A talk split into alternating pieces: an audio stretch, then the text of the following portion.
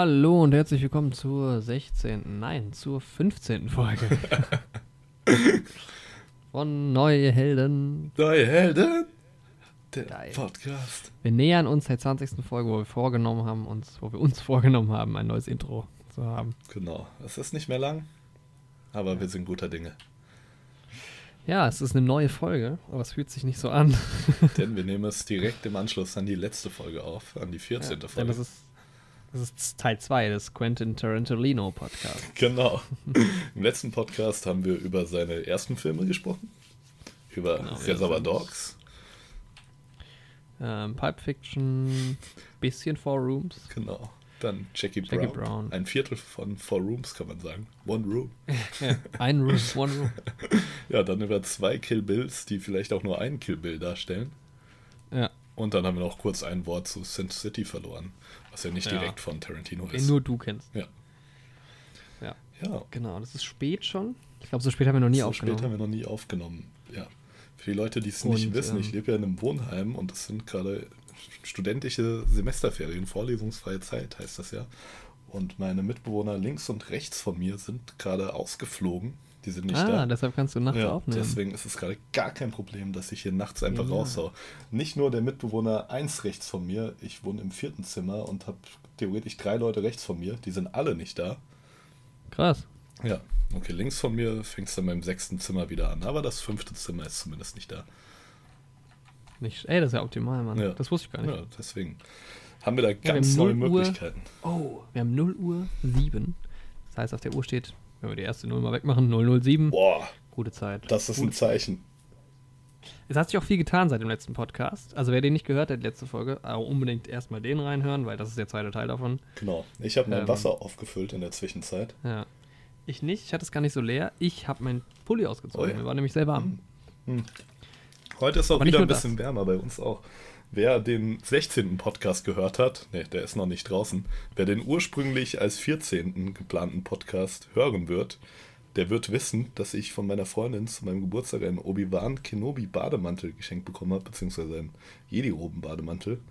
Und den trage ich eigentlich auch gerade sehr gern, aber jetzt ist mir auch zu warm dafür. Den habe ich auch ausgezogen Ja. mittlerweile. Ja, ich habe nur noch mein, mein Shirt an. Ich habe mir ein Stück ähm, Streusel äh, Zwetschgenkuchen geholt von meiner Oma. Also Mhm. ich habe es jetzt nicht von der Oma abgeholt, aber sie, sie hat ihn mir mitgegeben und den esse ich jetzt gerade. Oma, es ist Mitternacht. Zeit für Kuchen. und wenn du vielleicht mal einen längeren Monolog äh, führst, dann werde ich vielleicht mal einen Happen essen. Dann würdest du ihn einfach Ich habe auch schnabulieren. mehr Snacks. Ich habe jetzt ein bisschen zugeschlagen. Ich habe hier einen Twix liegen, das ich wahrscheinlich nicht esse, weil es sehr laut ist, das zu essen. Und ich habe Tartelettes. Mm. Tartelets, Tartelettes. Ich weiß nicht, wie man das ausspricht. Das sind so, also gibt es von Rewe. Mhm. Ähm, das sind so kleine, also sind alle extra verpackt, man hört es hier. Leider alle extra verpackt, das ist ein bisschen scheiße.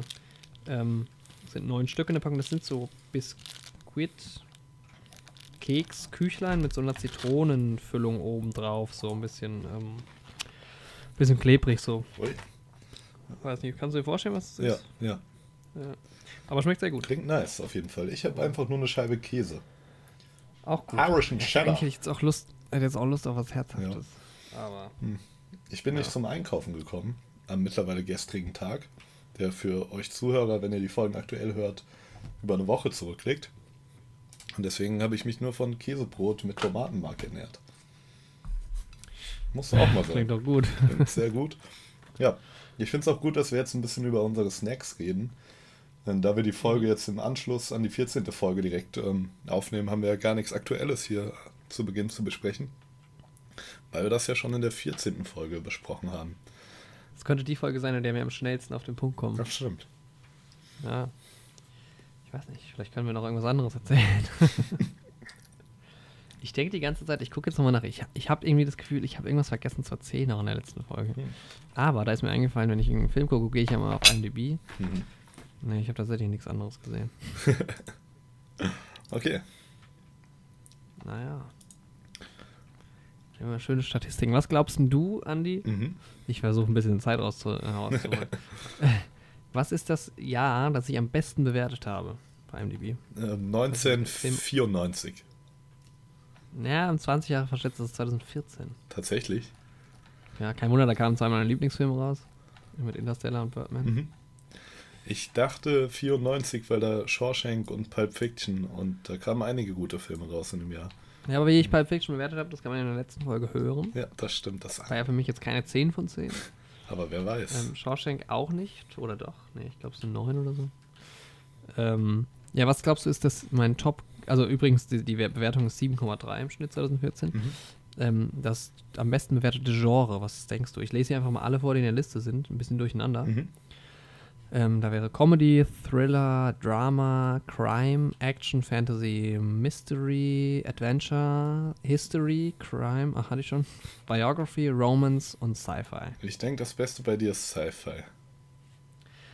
Sci-Fi ist tatsächlich, nee, nicht das Beste, hat nur eine 6,15. Das Oh. Beste ist History, 7,07. Tatsächlich? Ich mag so. Ah, okay, Also ja, das stimmt. Das sind ja dann auch so Sachen wie Dunkirk und sowas. Das fällt ja alles unter History. Ja, Ich, das heißt, ähm, The Favorite, First Man, Dunkirk, Schindler's Liste, The Big Short, Hidden Figures, Darkest Hour, The Post, Apollo 13, Werk ohne Autor. Irgendwie habe ich bei History gerade gar nicht daran gedacht. Weißt du, woran ich gedacht habe? An so, an Mhm. so Histotainment. An so Sachen, die du, deswegen habe ich das prinzipiell schon mal ausgeschlossen. An Sachen, die du in so Dokus hast. Also, also Dokus einfach. Ja, aber nicht, nicht nur Dokus, sondern diese Dokus, wo du auch noch so einen kleinen schauspielerischen, filmerischen Anteil hast, wo so ein paar Szenen noch so nachgespielt werden. Ach so, und wieso so, hä? nee. Ja, daran habe ich gedacht, dass du History gesagt hast. Ja. Ja, und äh, nach History kommt dann kurz danach Crime. Hä? Echt? Aber vielleicht zählen die ganzen Heist-Sachen unter Crime? Das kann gut sein, es sind 46 Wahrscheinlich. Filme, das meiste. Danach kommt auch Drama mit 121 Filmen. weißt du, Drama, 121 von 200. Die Hälfte von allen Filmen sind halt Drama, Ja. weil es halt alles Ist ist. halt überall Drama drin, ne? Kann ja auch Sci-Fi, kann ja auch Drama sein. Crime. Mal gucken, was mein best, mein ähm, höchst bewerteter Crime-Film ist. Reservoir Dogs. Hm, ja, Mit die Punkte habe ich nicht verraten, die kann man sich im letzten Genau. ähm, Podcast anhören. wenn ihr den gehört habt, wisst ihr auch warum. Ja. Und dann äh, The Godfather Part 3. Äh, Part 3. Drive. Jackie Brown. Auch da will ich die Bewertung nicht verraten. Nee, da müsst ihr euch Folge 14 anhören. Vielleicht habt ihr Folge 14 ja auch gehört. Wir gehen ja einfach mal zum, Ja. vom bestmöglichen Fall aus. Ihr kommt hier gut vorbereitet in den Podcast rein. Und ihr habt euch schon eine Mhm. Woche lang auf die 15. Folge Mhm. gefreut. Der Kuchen, das sag ich dir. Sehr lecker. Ja, da, das war jetzt die Also man soll Kuchenzeit nicht im. Podcast essen, aber mein trotzdem. Ja, ich muss auch trinken. Trinken ist wichtig, gerade bei den Mhm. heißen Temperaturen. Okay, es ist gar nicht mehr so heiß wie vor. Irgendwie 10 Ja. Grad draußen oder so. Das ist echt, aber irgendwie ist mir warm. Ich glaube, das sind die Wechseljahre. Ich hatte ja Ja. jetzt zeitlebens erst Geburtstag. Zeitlebens. Ja, kürzlich erst Geburtstag. Und ja, das eine Jahr älter, ich merke schon. Du wirst auch mit dem Geburtstag direkt ein Jahr älter, nicht die ganze Zeit vorher schon. Nee, nee, das ist Punkt auf die Minute genau, auf die Sekunde genau gar. Jetzt gucke ich mal, was der schlecht bewerteste Crime-Film ist. Johnny English Reborn. Hey, Johnny English. Das zählt Oh, als Reborn? Crime? Das zählt nicht als Ja. Comedy? Johnny Baby English? Driver mochte ich auch nicht. John? Natürlich, zählt auch als Comedy. Es gibt ja mehrere. Ah, okay, ja, stimmt. Ja. Also der ist Action, Adventure, Comedy, was hat er noch? Auch Ja, Drama Die werden angezeigt, aber auch Crime. Wahrscheinlich. Naja. Aber das ist der, der neue dann quasi. Ich glaube, den habe ja, ich der, gar nicht der ganz neue, der zweite. Hm. Also ich weiß nur, Den dass ich den ich ganz gesehen. alten gesehen habe. Den Den, wollte ich. ganz neuen habe ich auch nicht gesehen. Aber den zweiten, von dem du gerade gesprochen hast, habe ich wahrscheinlich auch gesehen. Der ist ja so zu der Zeit rausgekommen, als wir jüngere Kinder waren, ne? Denke ich mal. Hm. Rebound ist von 2011. Ja. Okay, dann habe ich ihn vielleicht doch nicht gesehen. Ich habe den letzten in der, Der erste ist Grundschule 2003, ja. geschaut. Ja. Mit Rosamund Pike, die ich super finde. Sehr hübsche Frau. Hm. Übrigens, Dings, auch ein krasser Film. Ähm, Gun Girl. Kennst du den? Äh, noch nicht geschaut, aber also ja. Film, Trailer kenne ich. Ja. Mhm. Ein klassischer ähm, David Fincher-Film. Ah. Sorry, mein Mund ist voller Kuchen.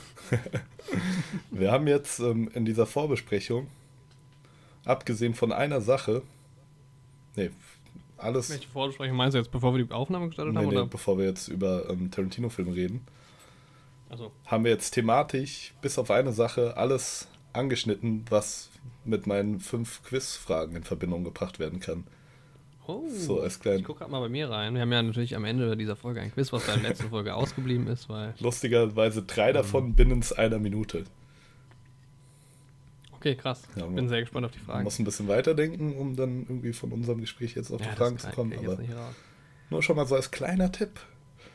Ich habe tatsächlich von den Filmen. Äh, von meinen Quizfragen ist erst eins dabei, was wir so ein bisschen. Ich habe so, gerade auf, so dass ich Bock nur ein auf Thema diese hab. Quizfragen. Ja. Ich habe versucht, die Oh. Themen wieder so ein bisschen auf dich anzupassen. Das Ding ist, vielleicht müssen wir den Disclaimer nochmal raushauen, den wir in Folge 14 schon angesprochen haben, aber für die, die Folge 14 nicht gehört haben, Folge 16, die nächste Woche erscheinen wird, war ursprünglich als Folge 14 geplant. Dann gab es technische Schwierigkeiten, wir konnten die Folge nicht rechtzeitig veröffentlichen. Wir haben das Problem immer noch nicht behoben. Wir sind noch dabei. Ähm, ja, und vielleicht geben wir eine Kostprobe von der, in der nächsten Folge dann mal. ja, und deswegen kennen wir aber- unsere Quizfragen aus Folge 16 schon. Da haben wir das erste Mal das Quiz ausprobiert. Aber ich Ja. möchte nicht spoilern. Wie ist es ausgegangen? Wahrscheinlich gut für mich. Wie wird es ausgehen? ich bin da Ähm. ganz guter Dinge, dass ich da auf jeden Fall was holen werde.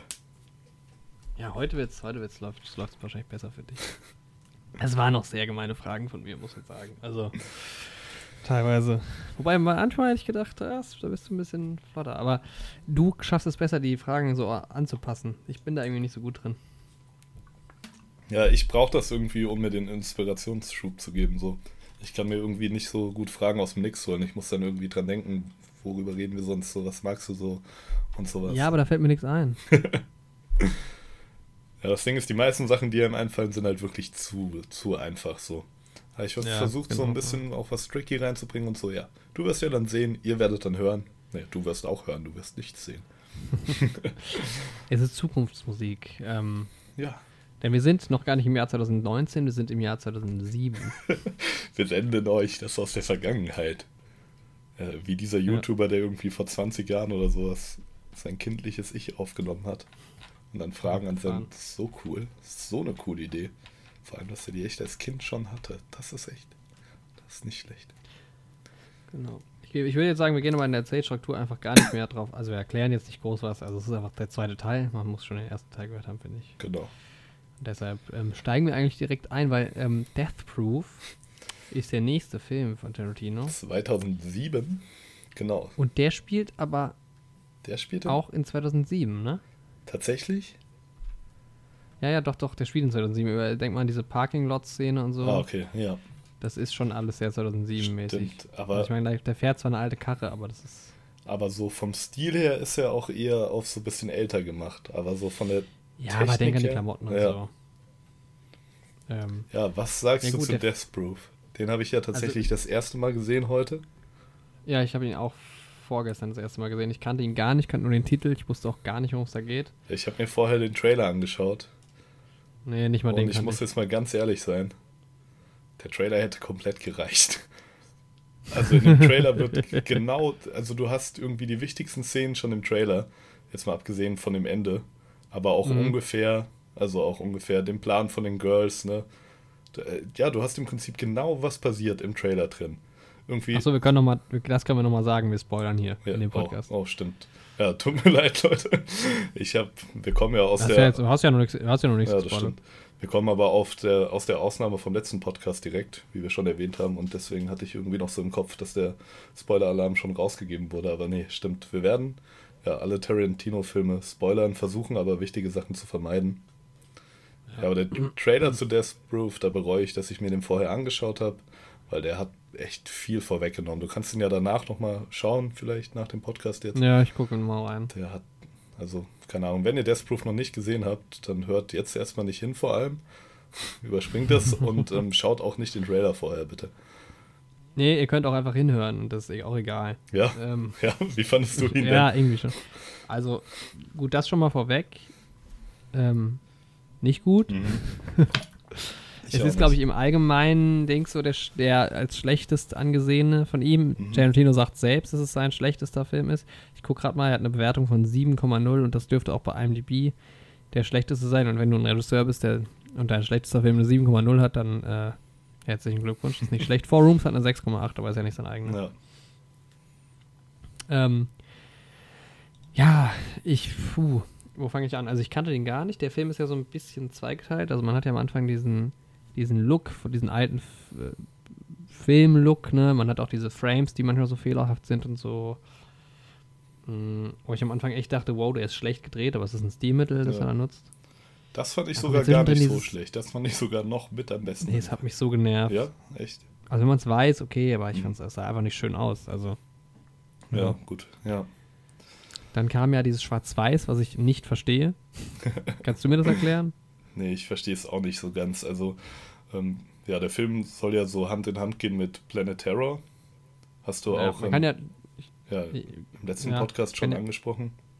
kann ja gerade nochmal darauf eingehen, was das soll. Also es ist ja ein Double-Feature. Früher kamen ja Filme oft zusammen irgendwie zu zweit ins Kino oder so. Und der, die beiden Filme sind auch so gedacht. Ähm, und damals gab es halt, und das Double-Feature heißt Grindhouse. Und Grindhouse waren früher so Kinos, die haben halt solche Filme gezeigt. Es waren auch eher so Filme, die jetzt nicht so auf Story gegangen sind und nicht so Art und so, sondern es war halt, was die Leute halt so begeistert hat damals, ne? Action und so ein Kram. Genau. Und deshalb, wenn man es in dem äh, Anbetracht dieser ganzen Nummer sieht, dass das auch so eine Hommage an die Zeit ist von Tarantino und so und diese, ähm, er hat sich da zu der Zeit auch stark gegen ähm, CGI und sowas geäußert, macht er immer noch, aber das war halt so ein, so ein bisschen ein Protestakt auch dieser Film. Ja. Ähm, weil es ist auch alles, diese ganzen Action-Szenen, das ist kein CGI, ist alles Practical und sowas und ähm, ja, genau, und deshalb heißt das Ding Grindhouse und ist im Double Feature erschienen, also man hat beide Filme dann damals gesehen und deshalb hat er auch diesen Look zur Hälfte vom, von früher und so.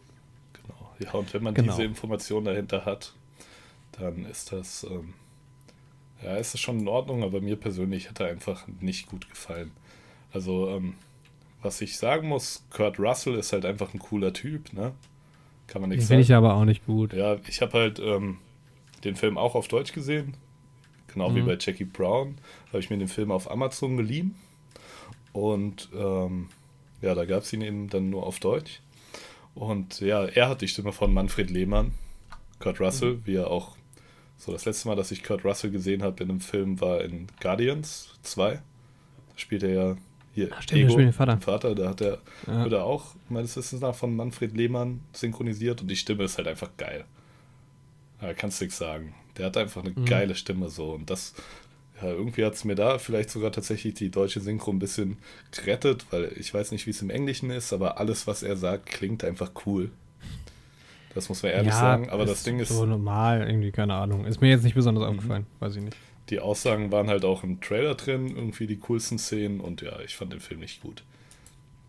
Also, ich kann mal meine Lieblingsszene, ähm, Mhm. also als ich die gesehen habe, dachte ich so, oh geil, ein Punkt plus einfach für diese Szene. Ähm, diese Szene in diesem Diner, Mhm.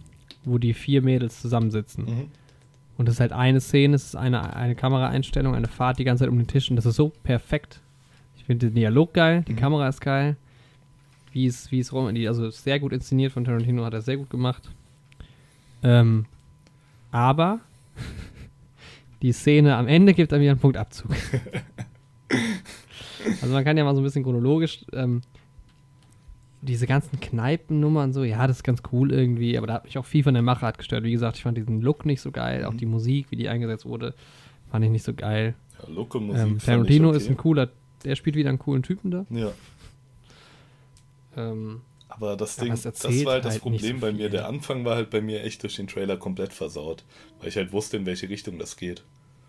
Also vielleicht Mhm. gibt es halt noch irgendwie so einen Überraschungseffekt. Ich weiß nicht, wenn man den Trailer nicht kennt und nichts von dem Film.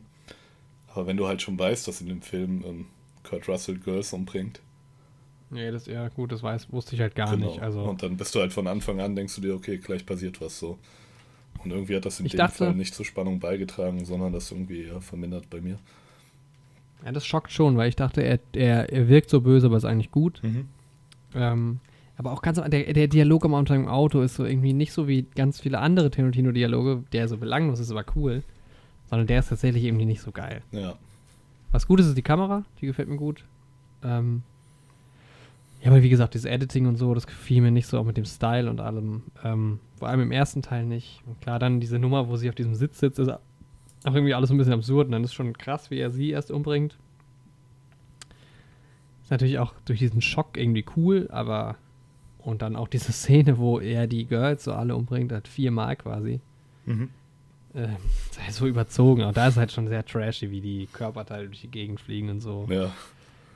Ähm, ja, und dann kommt diese, dieser Mittelteil, den habe ich auch nicht gecheckt, dann diese Polizeinummer, die auch komplett egal ist.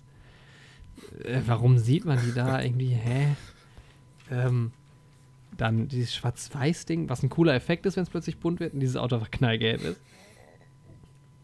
Ähm, die Girls, die zweiten, funktionieren deutlich besser, finde ich. Mhm. Ähm, interessant ist ja, dass die Zoe, ähm, Zoe Bell spielt ja so sich selbst und ist ja auch eine Stuntfrau. Mhm. Ähm, und sie hat vorher, wo hat sie Stunt gemacht? Ich glaube, bei Kill Bill hat sie die Stunts teilweise übernommen.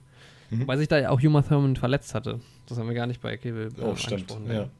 Hat sie ihm ja lange vorgeworfen. Ich glaube, im Endeffekt hat er sich vor ein paar Jahren entschuldigt jetzt Mhm. dafür.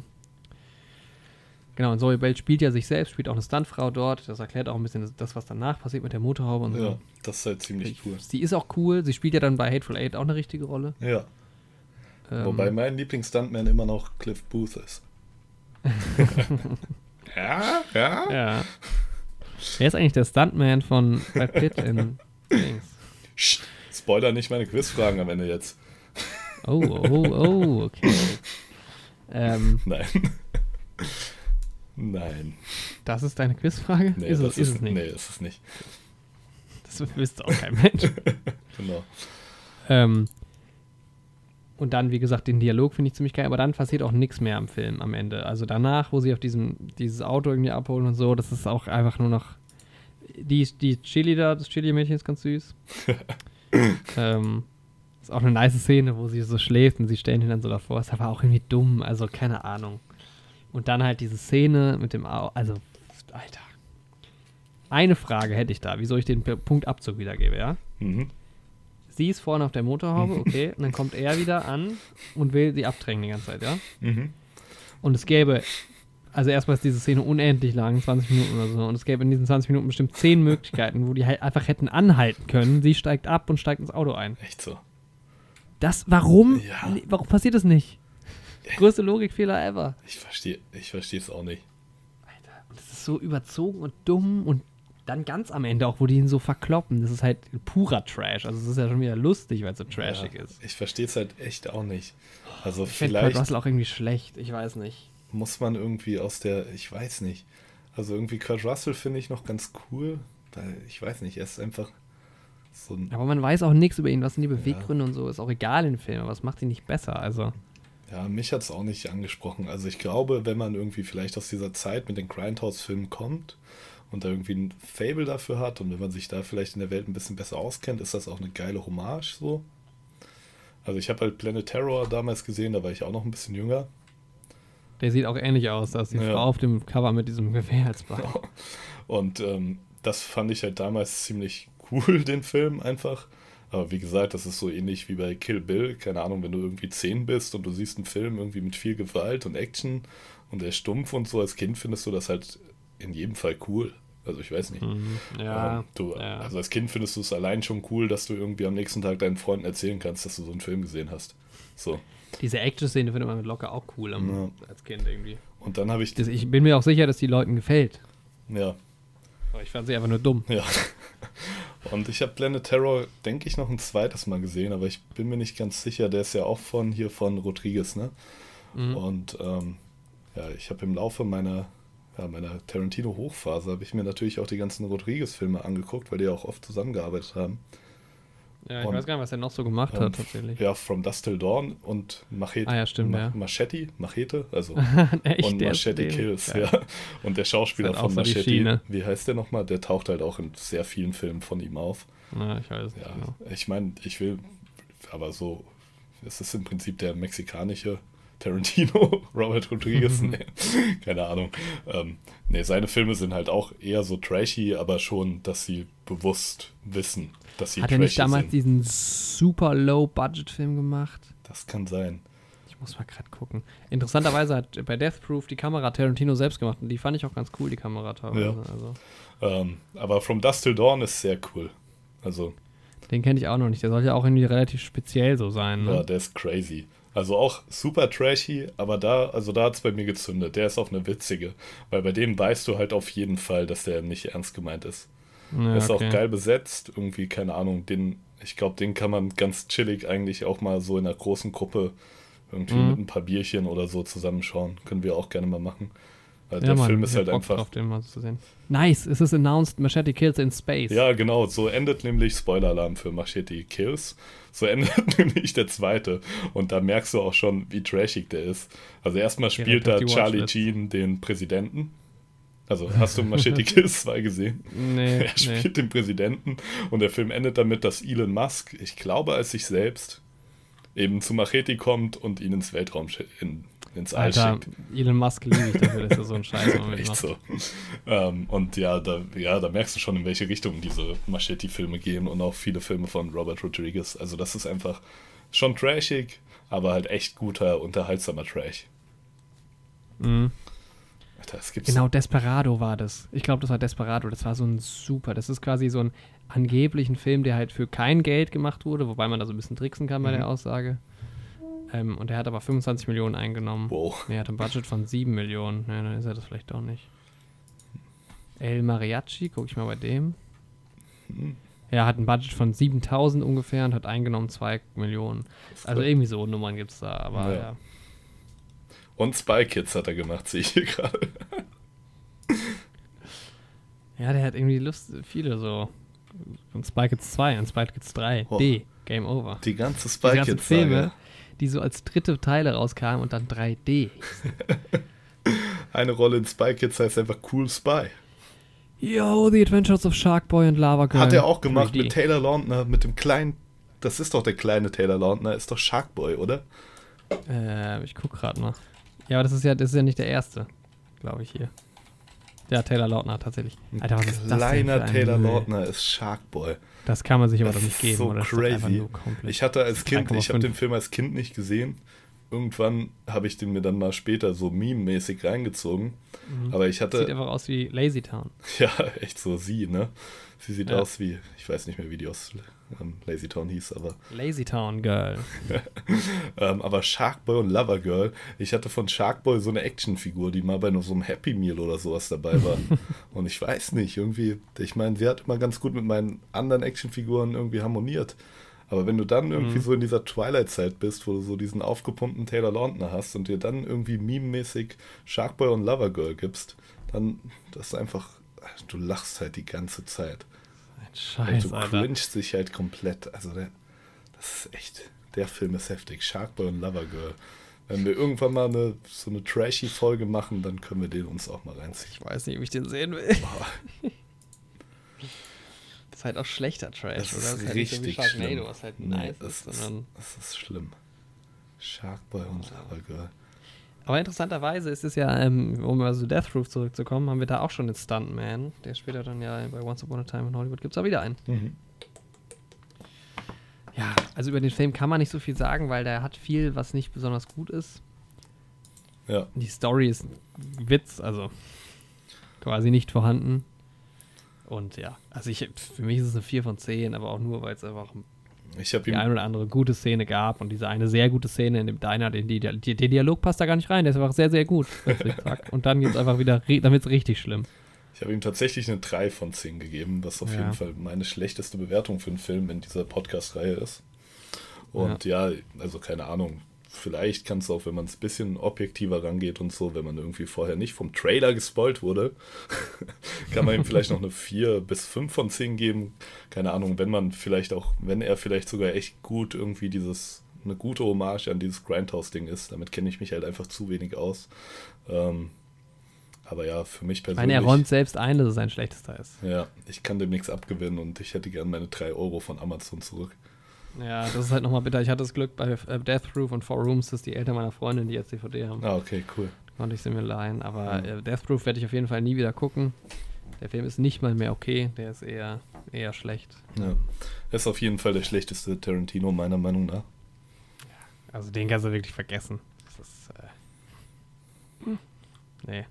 Auch Kurt Russell hat so eine furchtbare Frisur, also auch in echt.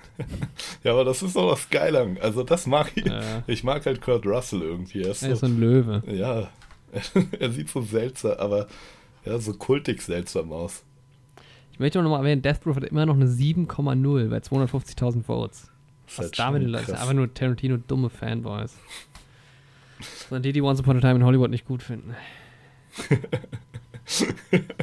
ja, also wer Death Proof gut findet ja, und dem eine 8 oder so gibt, dann. Ja. Tja.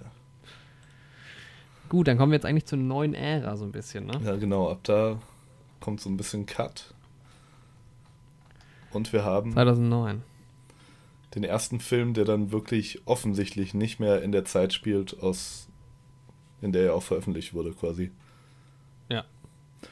Mit den Glorious Bastards. Und Glorious Bastards ist auch so der Film, der so unter Leuten in unserem Alter jetzt so der gehypteste ist. Ja.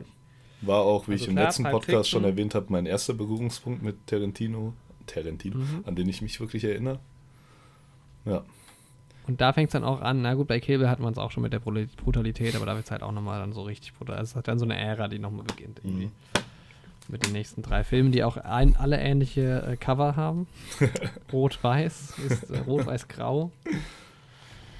Ähm, der Marlboro-Style im Prinzip. Nee, ja, geht. und man kann es ihm halt nicht verzeihen, aber ich meine, ich sehe es jetzt sogar. Hm. Till Schweiger auf dem Cover.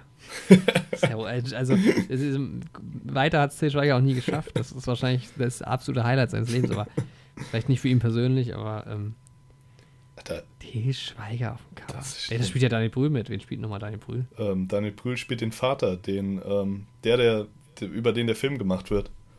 Der, ähm, der Typ, der Frederik Zoller, der ähm, aus dem Kirchturm die Alliierten quasi abgesniped hat. Bist du noch dran?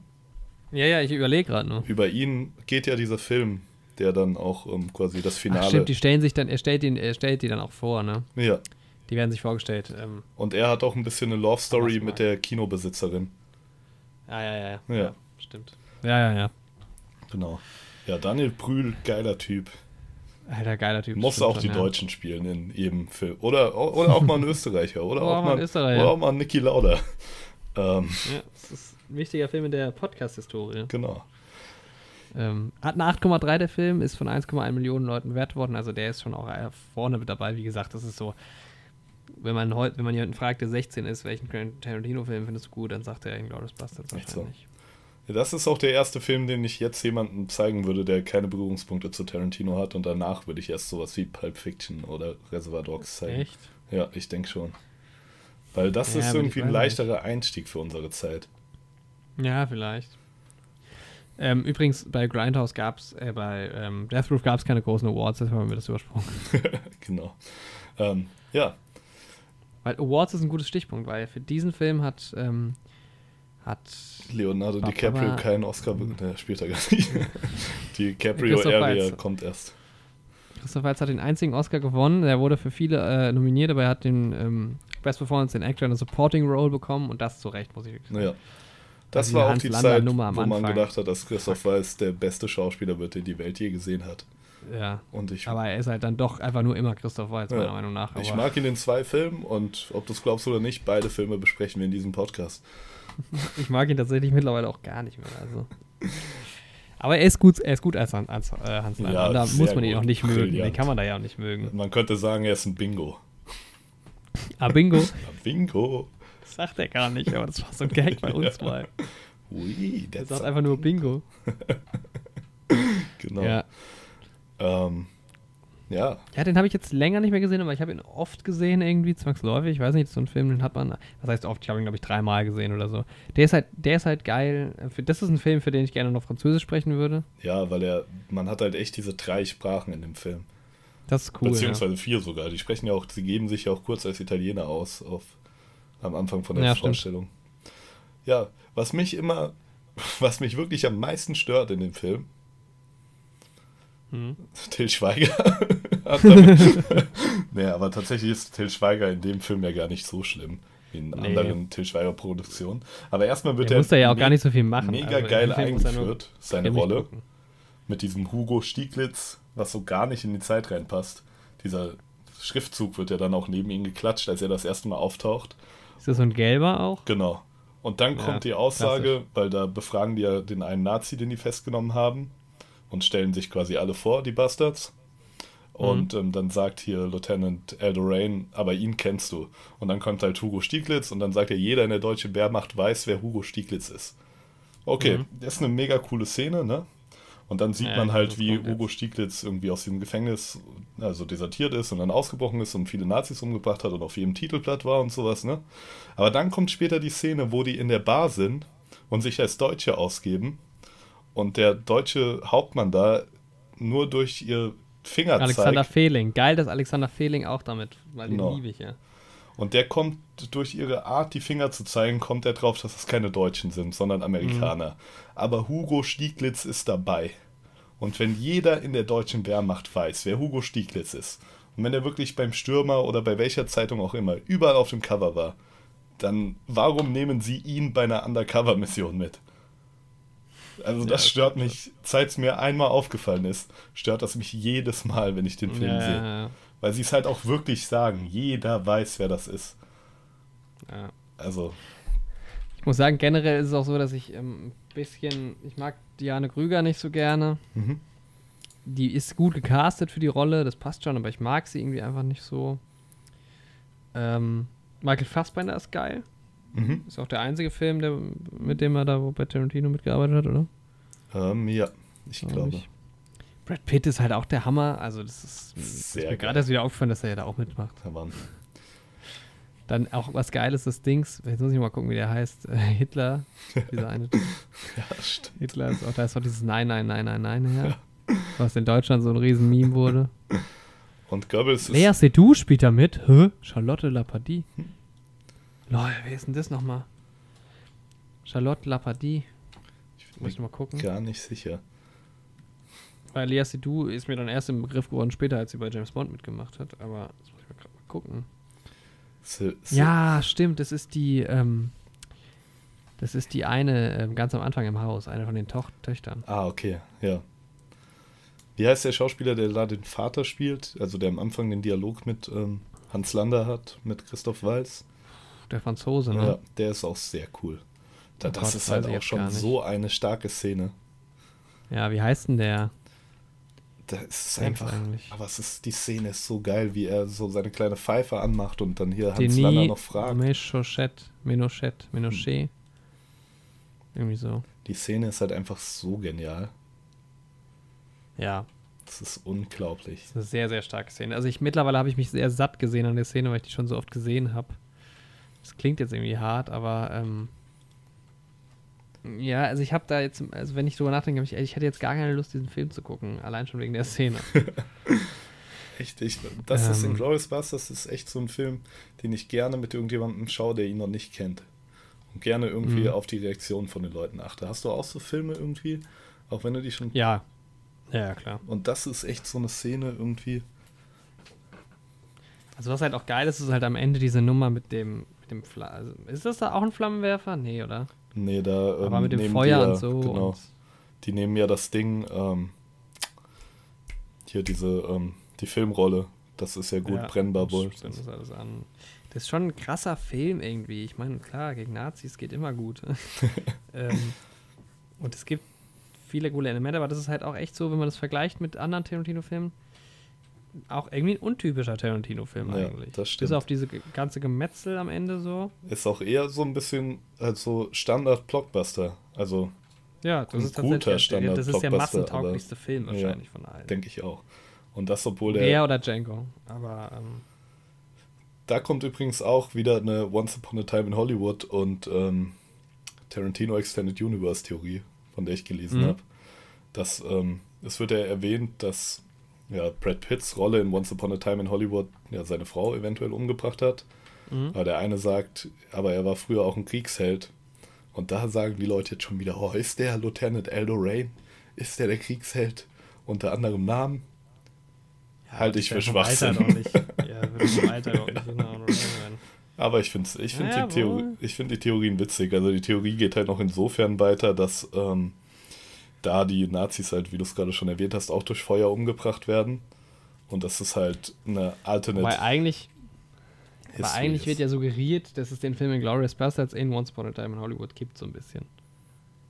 Ja, ja, ähm, also ich glaube, also so wie die Theorie das sagt, ist es so, dass ähm, quasi deren, Inglo also das, das, was in Glorious Busters, was da passiert in dem Film, Mhm. ist in deren Welt wirklich passiert.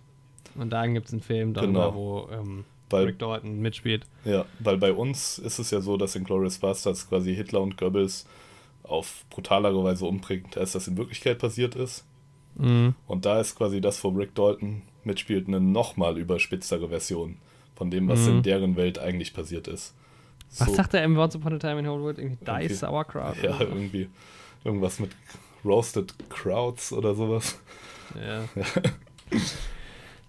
ja, das ist ja ein bisschen, also es ist schon auch cool, wie es irgendwie so gelöst wird, dass halt, klar, es ist eine sehr fiktive Story in diesem, aber doch realen Setting und das am Ende halt, ähm, ja, das ist halt so übertrieben, halt irgendwie dieser Plan so gut aufgeht auch. Ja. Ich weiß gar nicht mehr, wie der Film zu Ende geht tatsächlich. Aber das Ding ist, ähm, hier Hans Lander hat das eigentlich schon gut gemacht. Also hat, hat einen, für ihn einen guten Plan verfolgt. Er war halt sehr opportunistisch so. Hat halt mit den Nazis zusammengearbeitet, weil er gut da drin war, eben Menschen zu verfolgen. Hat aber nicht Mhm. dahinter gestanden und wollte später einen Deal quasi aushandeln. Mit Ja, dem, stimmt, am Ende hat man diesen Deal mit ihm, ja. Genau, der ist quasi darauf gekommen, was die Glorious Bastards in dem Kino vorhaben. ja. Und ähm, meinte, er könnte sie jetzt verraten oder sie nehmen halt den Deal an, dass er ist das nicht auch so eine Rückblende? Ja, ne? Ja. Also nachdem das schon passiert ist, sind wir wieder da in der Szene dann. Genau. Er hat halt quasi den Deal, dass er quasi ähm, für seine Verbrechen Vergebung bekommt und nach Amerika kommt. Genau, Mhm. aber dann ähm, meinte halt, ja, Lieutenant Eldorain, Brad Pitt, dass er halt gebrandmarkt werden muss für seine Verbrechen und Ja. ritzt ihm halt noch dieses Hakenkreuz in den Kopf. Und ja, bei diesem, klassischer ähm, Charles Manson. ja, genau, da kommt die nächste Connection zu Once Upon a Time in Hollywood. Ja. Das ist ein großer Plan, Ja, der verfolgt Ein wird. längerer Tarantino-Plan. Und der Ich kann auch da nicht dann in mehr. Star Trek seine Vollendung findet. Oh Gott. ähm, ich kann auch da nicht mehr so genau auf Sachen eingehen wie Musik oder Kamera und so ein Schnitt und so, das Technische, weil das auch einfach ein bisschen zu lange her ist. Mhm. Es ist für mich schon so ein Film, den ich mir gerne ins Blu-ray-Regal stelle. Ich habe den hier auf Blu-ray. Ja.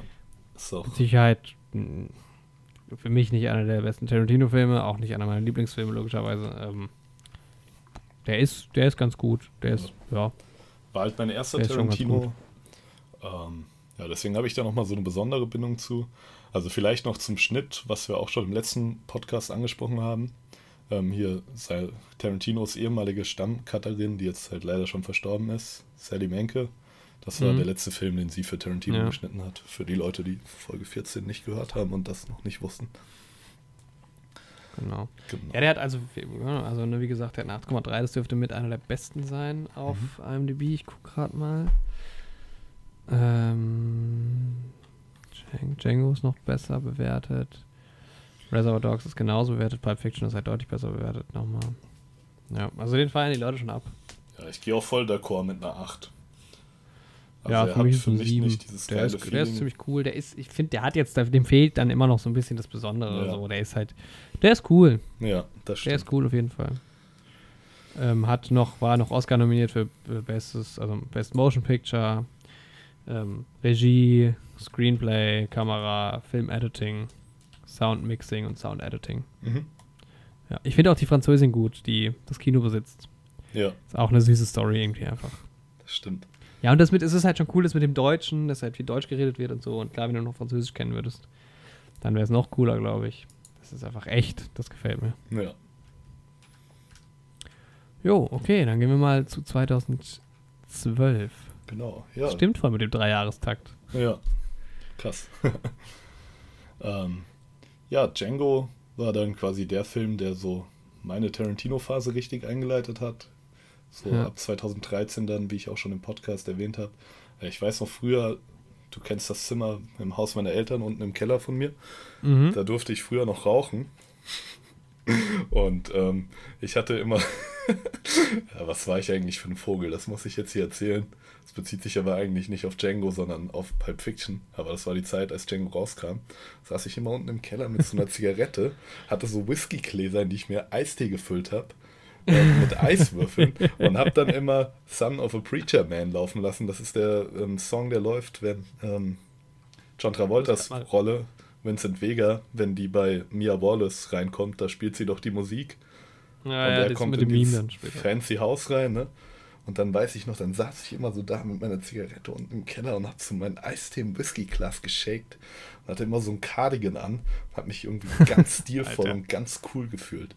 Und wenn meine Eltern nicht da waren, dann habe ich mir nämlich den Plattenspieler von meinem Vater genommen, habe ich die Musik auf Platten gehört, habe mich ins Wohnzimmer gesetzt, habe mir eine Zigarre gekauft, habe meinen Anzug an, ich hatte damals noch so einen grauen Anzug und so einen grauen Hut, dann habe ich den angezogen. Alter, das ist mega dann- gefühlt. Dann habe ich mich, habe ich es richtig gefühlt. Ich saß dann einfach nur zu Hause an diesem Plattenspieler mit meinem scheiß Eistee, weil ich zu klein war und zu jung, um irgendwie an harten Alkohol zu kommen. An Zigarren komischerweise schon. Ich hatte schon im jungen Alter bärtige Freunde. ja, und dann, ja, das ist eine kleine Anekdote aus meinem Privatleben, aber da habe ich mich auf jeden Fall sehr cool gefühlt und war es nicht. Ja, Aber naja.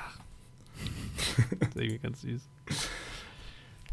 Ja, der Film, der weist einiges auf, was ähm, Schauspieler angeht. Also ähm, Jamie Foxx, beste Rolle vielleicht.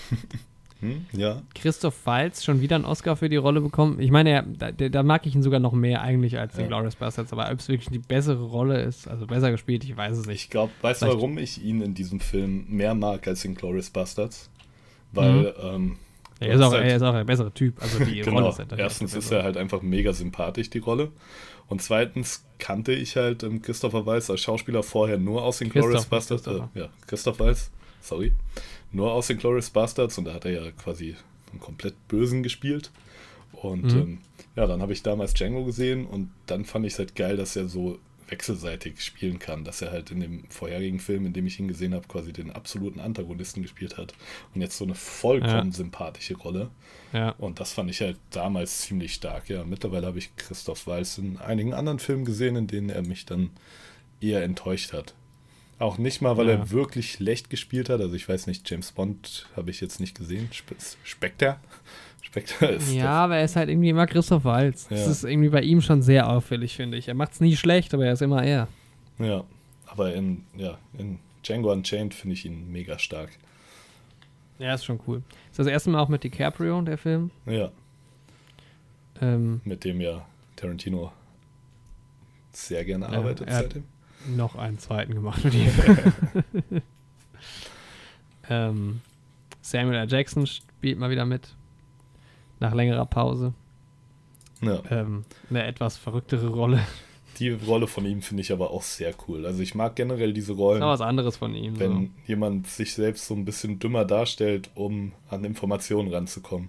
Mhm. Also das mag ich ganz gerne in der Fiktion. Bei ähm, The Song of Ice and Fire, den Buchvorlagen zu Game of Thrones, gibt es auch so einen Charakter, der sich ein bisschen so als irgendwie dumm und sorglos darstellt, aber im Hintergrund ganz viel versteht. Und das so ähnlich ist hier ähm, die Rolle von Samuel L. Jackson auch. Mhm. Er spielt ja da quasi den Hauptsklaven, der eher schon ein Butler ist Ja. und quasi die rechte Hand von Leonardo DiCaprios Rolle, Calvin Candy. Und das finde ich sehr geil. Ja, Also ist cool. dieser Moment, wo sein Twist quasi kommt, dass er irgendwie doch clever ist, sehr, finde ich sehr stark, hat mir damals sehr gut gefallen. Also ich muss bei dem Film sagen, es gibt eine große Sache, die mich sehr stört. Ich finde den am Anfang ganz cool. Mhm. Ist ja auch, so der erste Western. Mhm. Ähm, aber in dem Moment, wo dann dieses ganze Ding so kippt, ne, dieses Riesenmassaker kommt, Mhm. das ist mir, also da, wenn der Film vorher zu Ende gewesen wäre, fände ich es geil. Aber das wird, alles, was danach kommt, finde ich total Ich unnötig finde und auch viel zu lang. so seltsam. Vor allem dann irgendwie, So der strange. Film ist ja der Film ist dann eigentlich schon zu Ende, aber es geht Ja. einfach weiter. Und der Film ist ja jetzt eigentlich auch nicht so wie Death Proof, dass der so irgendwie ironisch trashy ist, sondern der ist ja eigentlich Nee. gut produziert. Aber dann hast du so eine Szene, wo die Frau von Calvin Candy, ähm, wie heißt sie? Boah, ich weiß gerade gar nicht. Ähm, aber wo sie quasi erschossen wird und einfach nicht. so nach hinten in den Raum gezogen wird. Weißt du, was ich meine? Ja, ja, genau. Und das Ja, da, da, da nimmt er so eine, so eine Crash-Wendung plötzlich. Ja. Und dann ist er viel zu, dann ist er auch viel zu lang, dieses ganze Massaker. Dauert ja viel zu lang das ist alles. so seltsam. Und vorher ist der Film halt echt relativ ernst, sage ich mal. Ja. So vom Tonus her. Und das Ja, passt. auch diese ganze Sklavennummer und so Ja. mit der, ähm, wie heißt sie denn, seine Frau? äh, Brunhilde. Brumhilda, ja genau. Das ist halt auch cool, gerade als Deutscher, wenn du das schaust, dass sie halt auch die ersten Besitzer quasi Deutsche waren und wo du dann auch noch kurz die Nibelungensage drin hast und so. Das ist dann ja, halt genau, auch durch Christoph Waltz dann halt cool, den auf Englisch dann auch nochmal, also zu schauen und dann trotzdem deutsche Szenen drin zu haben. Ja, aber irgendwie musste Tarantino sich noch selber reinschreiben. Auch, einer, auch einfach eine unnötige Rolle. Das ist irgendwie alles nicht mehr so. Ja, das ist, also, ja, das Ende ist Gefällt ganz mir seltsam. Nicht mehr. Nee, ich mag das gar nicht. Das ist äh, ähnlich wie mit ähm, Wolf of Wall Street, finde ich. Wenn der Film kürzer gewesen wäre, Ja. hätte mir richtig gut, richtig gut gefallen. Vielleicht nicht ganz so gut wie Wo- Wolf of Wall Street. Aber, Aber, ähm, das ja, macht das mir schon viel im Film kaputt. Weil das Ding ist, keine Ahnung, was da am Ende im Endeffekt passiert in einem anderen Film, in einem, keine Ahnung, in einem Kill Bill oder so, wäre das auch noch irgendwie ak- akzeptierbarer, akzeptabler. Das ist das Wort, was ich gesucht Ja, habe. klar, weil es der ganze Ton ist. Genau, aber in dem Film ist das einfach echt So. unpassend. Passt gar nicht. Ja, gefällt mir Nee. auch nicht. Außer wo dann das Haus am Ende wieder in die Luft fliegt und er sich die Explosion anguckt. Das ist dann irgendwie doch wieder ganz cool, weil er sie sich halt einfach anguckt. Jamie Ja, Foxx der spielt das dann halt Rache auch geil. Ja, Cool eigentlich. Jamie Foxx mag ich gerne in dem Film. Ja, das ist, äh, mag ich auch sehr spielt gern. auch viel Blödsinniges, aber das ist cool. ja. Ähm, ich Er mag auch spielt hier- DiCaprio. Kennst, kennst du Kill the Boss? Eins Ja. und zwei, glaube ich, wo er den Motherfucker spielt. Ja, genau, so an solche Rollen denke ich dann immer bei ihm eigentlich. Aber das spielt er echt cool. Auch sehr gut. Ja. Ich liebe halt in dem Film die Szene, wo sie beide in, das erste Mal in die Stadt kommen und da in dem Saloon sitzen und dann erstmal der ähm, Sheriff gerufen wird und dann der Marshal. Ja, Das ist einfach eine saustarke Szene. ja, ja. Generell, ich finde den Anfang schon sehr gut. Ja, Ähm, DiCaprio spielt so eine klassische DiCaprio-Rolle, so eine klassische DiCaprio rastet aus-Rolle. Das ist auch, da spielt er auch ein bisschen so sich. diesen also sich, sowas, egozentrischen, ja, was er halt oft macht, was er auch sehr gut kann. extrovertierten, ja, ist halt genau sein Ding. Ja, macht er so ein bisschen auch in Once Upon a Time in Hollywood Ja, wieder. Ähm, da gibt es ja auch diese klassische Story, dass er so sich die Hand verletzt hat und das halt keine Absicht war und so. Und der ist da schon dann ganz gut drin, ja. Ähm, dann sieht der Film natürlich sehr gut aus, gut produziert, coole Kostüme. sehr geil. Ähm, Ja, ich mag ja generell eigentlich echt ganz gerne so diesen Western-Style. mhm. Ähm, als Western-Filme, ne? Ich als Deutscher bin natürlich die guten ähm, Italo-Western gewöhnt mit Bud Spencer und ähm, Terence Hill. Sonst kenne ich mich im Western-Genre leider nicht so aus. Once Upon a Time in the West, sage ich da nur. Genau. Ja, aber sonst, ich mag das Setting halt. Ich ähm, hätte mir auch schon längst das Spiel Red Dead Redemption 2 zugelegt, wenn ich nicht wissen würde, dass ich dann meine Zeit zu viel in dieses Spiel stecken würde. ja, ist good thinking, Ja. sag ich mal. Ähm, Es ist einfach ein Style, der mir gefällt. ja. Ja, es ist cool, der ist gut ausgestattet Ich denke, so. wenn ich mir eine historische Zeit, abgesehen von unserer Zeit, wählen müsste, wo ich leben sollte, dann würde ich vielleicht tatsächlich mich für den Wilden Westen entscheiden. Ja, der hat so eine Romantik irgendwie, Ja. ne? der Wilde Westen. Ja, wahrscheinlich war es auch voll scheiße, in Wirklichkeit. Aber er Natürlich. ist bei uns so geil romantisiert irgendwie. Keine Ahnung, Ja. du gehst in den Saloon und du hast ein geiles Colt Also dabei. die ganze Sklaverei ist ja schon scheiße, wobei das ja dann, glaube ich, auch sich sehr unterschieden hat, je nachdem, wo du warst. Ja. In, in den Staaten halt. Aber die Eisenbahn wurde gebaut und so. Ich meine, klar, da wurde vielen Leuten Unrecht getan. Sehr vielen Leuten. Aber trotzdem, die Eisenbahn Aber- wurde gebaut und so. Ja, man sieht sich selbst ja auch irgendwie nicht als der Typ, der in der Zeit dann Leuten Unrecht tut. Man sieht sich ja als dieser coole ähm, Robin Hood-mäßige, beziehungsweise Jesse. James-mäßige Typ, der dann auch irgendwie die Sklaven befreit und irgendwie, keine Ahnung, auch mal so ein bisschen, ja, Ja. Also ja, ich mag Christoph Waltz sehr gerne, ich mag Jamie Foxx gerne. Ähm, irgendwie, der, der Film ist 2,45 lang. Wäre vielleicht besser mal zwei Stunden nur lang gewesen. Das macht für mich tatsächlich sehr viel kaputt in dem Film. Und für mich ist es irgendwie einfach nur eine 6 von 10. Der ist gut, aber Okay, ich gebe dem sogar tatsächlich auch eine 8 von 10. okay, krass. Also bei ja. dem Ende stimme ich dir voll zu. Es ging mir auch so. Aber es hat für mich den Rest nicht so kaputt gemacht. Mhm. weil das dann irgendwie schon wieder zu abgeschnitten ist. Ja, also, ja, eigentlich echt ab dem Moment, wo ähm, Dr. King Schulz stirbt, das ist halt auch eine, also das ist auch eine Das ist auch so unnötig, der Tod. Das ist Ja. doch nur, weil einer irgendwie trotzt. Was ist das nochmal? Ich, ich ja, erinnere mich er nicht mehr will, so ganz. Er will ähm, DiCaprio, also Dr. King Schulz will Kevin Candy nicht die Hand schütteln am Ende. Es ist quasi eigentlich schon alles in trockenen Tüchern. Ihre Quest, ihre Mission war es ja, ähm, Brunhilde zu kaufen Mhm, von ihm genau, und ja. so zu wirken, als wären sie quasi nicht die Guten, sondern einfach ganz normale Leute aus der Zeit, Sklavenhändler. Und ja, ähm, ja das geht eigentlich auch relativ auf, aber dann durchschaut das halt ähm, die von Samuel L. Jackson gespielte Rolle, ähm, gibt Mhm. das Leonardo DiCaprios Rolle weiter. Und ja, dieser Kevin Candy weiß dann halt, dass die beiden die Brunhilde wollen, weil sie der Love Interest ist von Django. und macht denen deshalb ein überteuertes Angebot. Aber das nehmen Ja. die auf an und das ist ja auch okay. Also, sie haben ja das Geld. Aber dann, ähm, ja, widerstrebt das so den Prinzipien von Christoph Weiß Charakter, dass er ihm halt einfach nicht die Hand schütteln will, weil es halt einfach so eine eklige Figur ist. Und dann Ja. erschießt er ihn stattdessen und wird dann irgendwie von dem Notar von ihm erschossen. Ja, stimmt. Dann erschießen sich erstmal alle und dann geht's. Und das ist zwar ein unnötiger Tod, aber auch ein, ist trotzdem noch eine coole Szene, weil er halt ähm, diese Waffe aus seinem Ärmel halt so rausschüttelt. Das ist Ja, ja. so ein kleiner. Der fliegt doch auch so zurück. Ja. Vielleicht noch nicht da, ich Ja. doch, oder?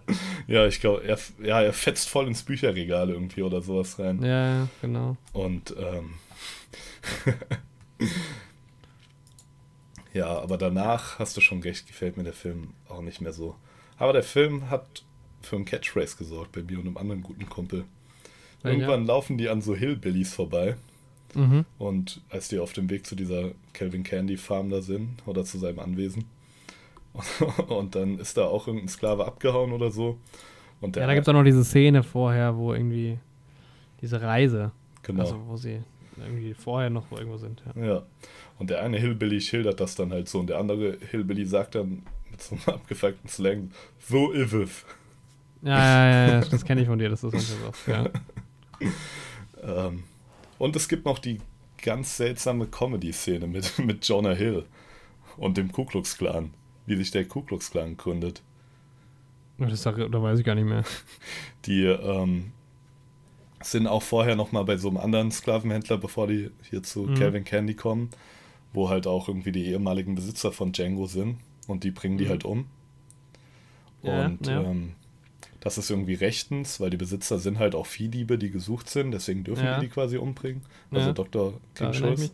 Ähm, und ja, aber dieser weiße Sklavenbesitzer findet das halt trotzdem nicht cool, dass sie seine Angestellten quasi umgebracht haben und ähm, gründet dann halt daraufhin quasi den Ku Klux Klan.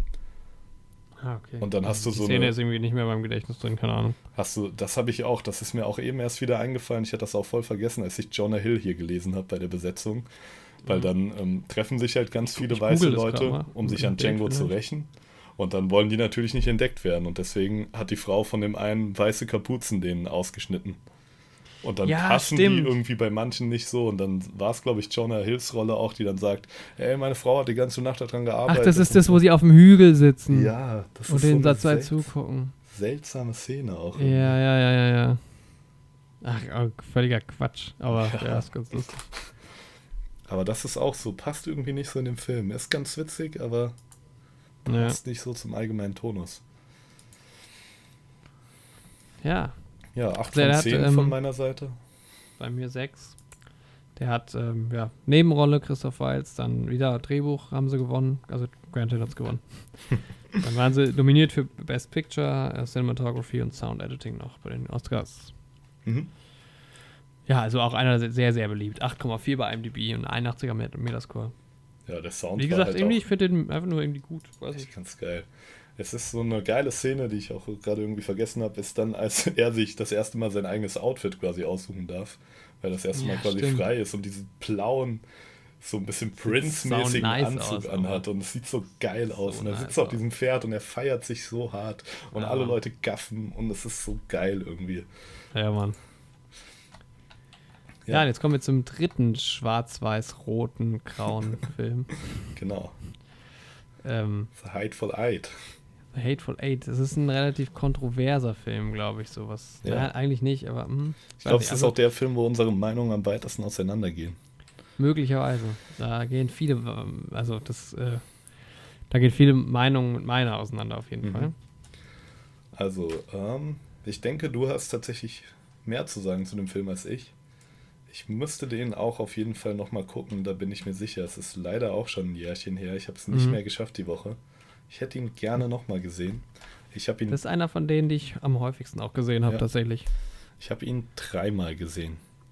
Ähm, Ich weiß nicht, wie oft ich ihn gesehen habe, aber. Also ich hab, das ist der erste, den ich im Kino gesehen habe, auf jeden Fall. ja, okay. Ja, es war eine sehr schöne Kinoerfahrung. Es war nämlich in meinem Lieblingskino hier im Festival in Darmstadt. Ui. Ähm, Ja, das macht O-Ton. halt auch immer nochmal viel aus. ja, das macht schon was tatsächlich was aus, wenn du so das erste Mal das, ähm, ja, das stimmt. Mir ist Da nämlich verbindest du dann halt auch immer so eine Stimmung dann damit. Ja. Mir ist nämlich auch aufgefallen, ähm, ich habe im letzten Podcast gesagt, dass ich ihn das erste Mal im Kino gesehen habe. Stimmt nicht. Ich muss hm. zu meiner Schande gestehen, dass ich ihn vorher inoffiziell im Internet geschaut habe. Noch, ah, weil okay, ich es nicht abwarten konnte, den zu schauen, weil ich so gehypt war. Krass, und okay. Vorher deswegen sogar. kam der halt, ja, ich hatte ja schon die Kinokarten und sowas, aber ich konnte es einfach nicht abwarten und ich glaube, okay, das war wow. auch. Ein, damit machst du dir doch voll ja, alles kaputt. Das war so ein Fehler von mir. Das ist mir auch jetzt erst beim weiter drüber nachdenken wieder eingefallen.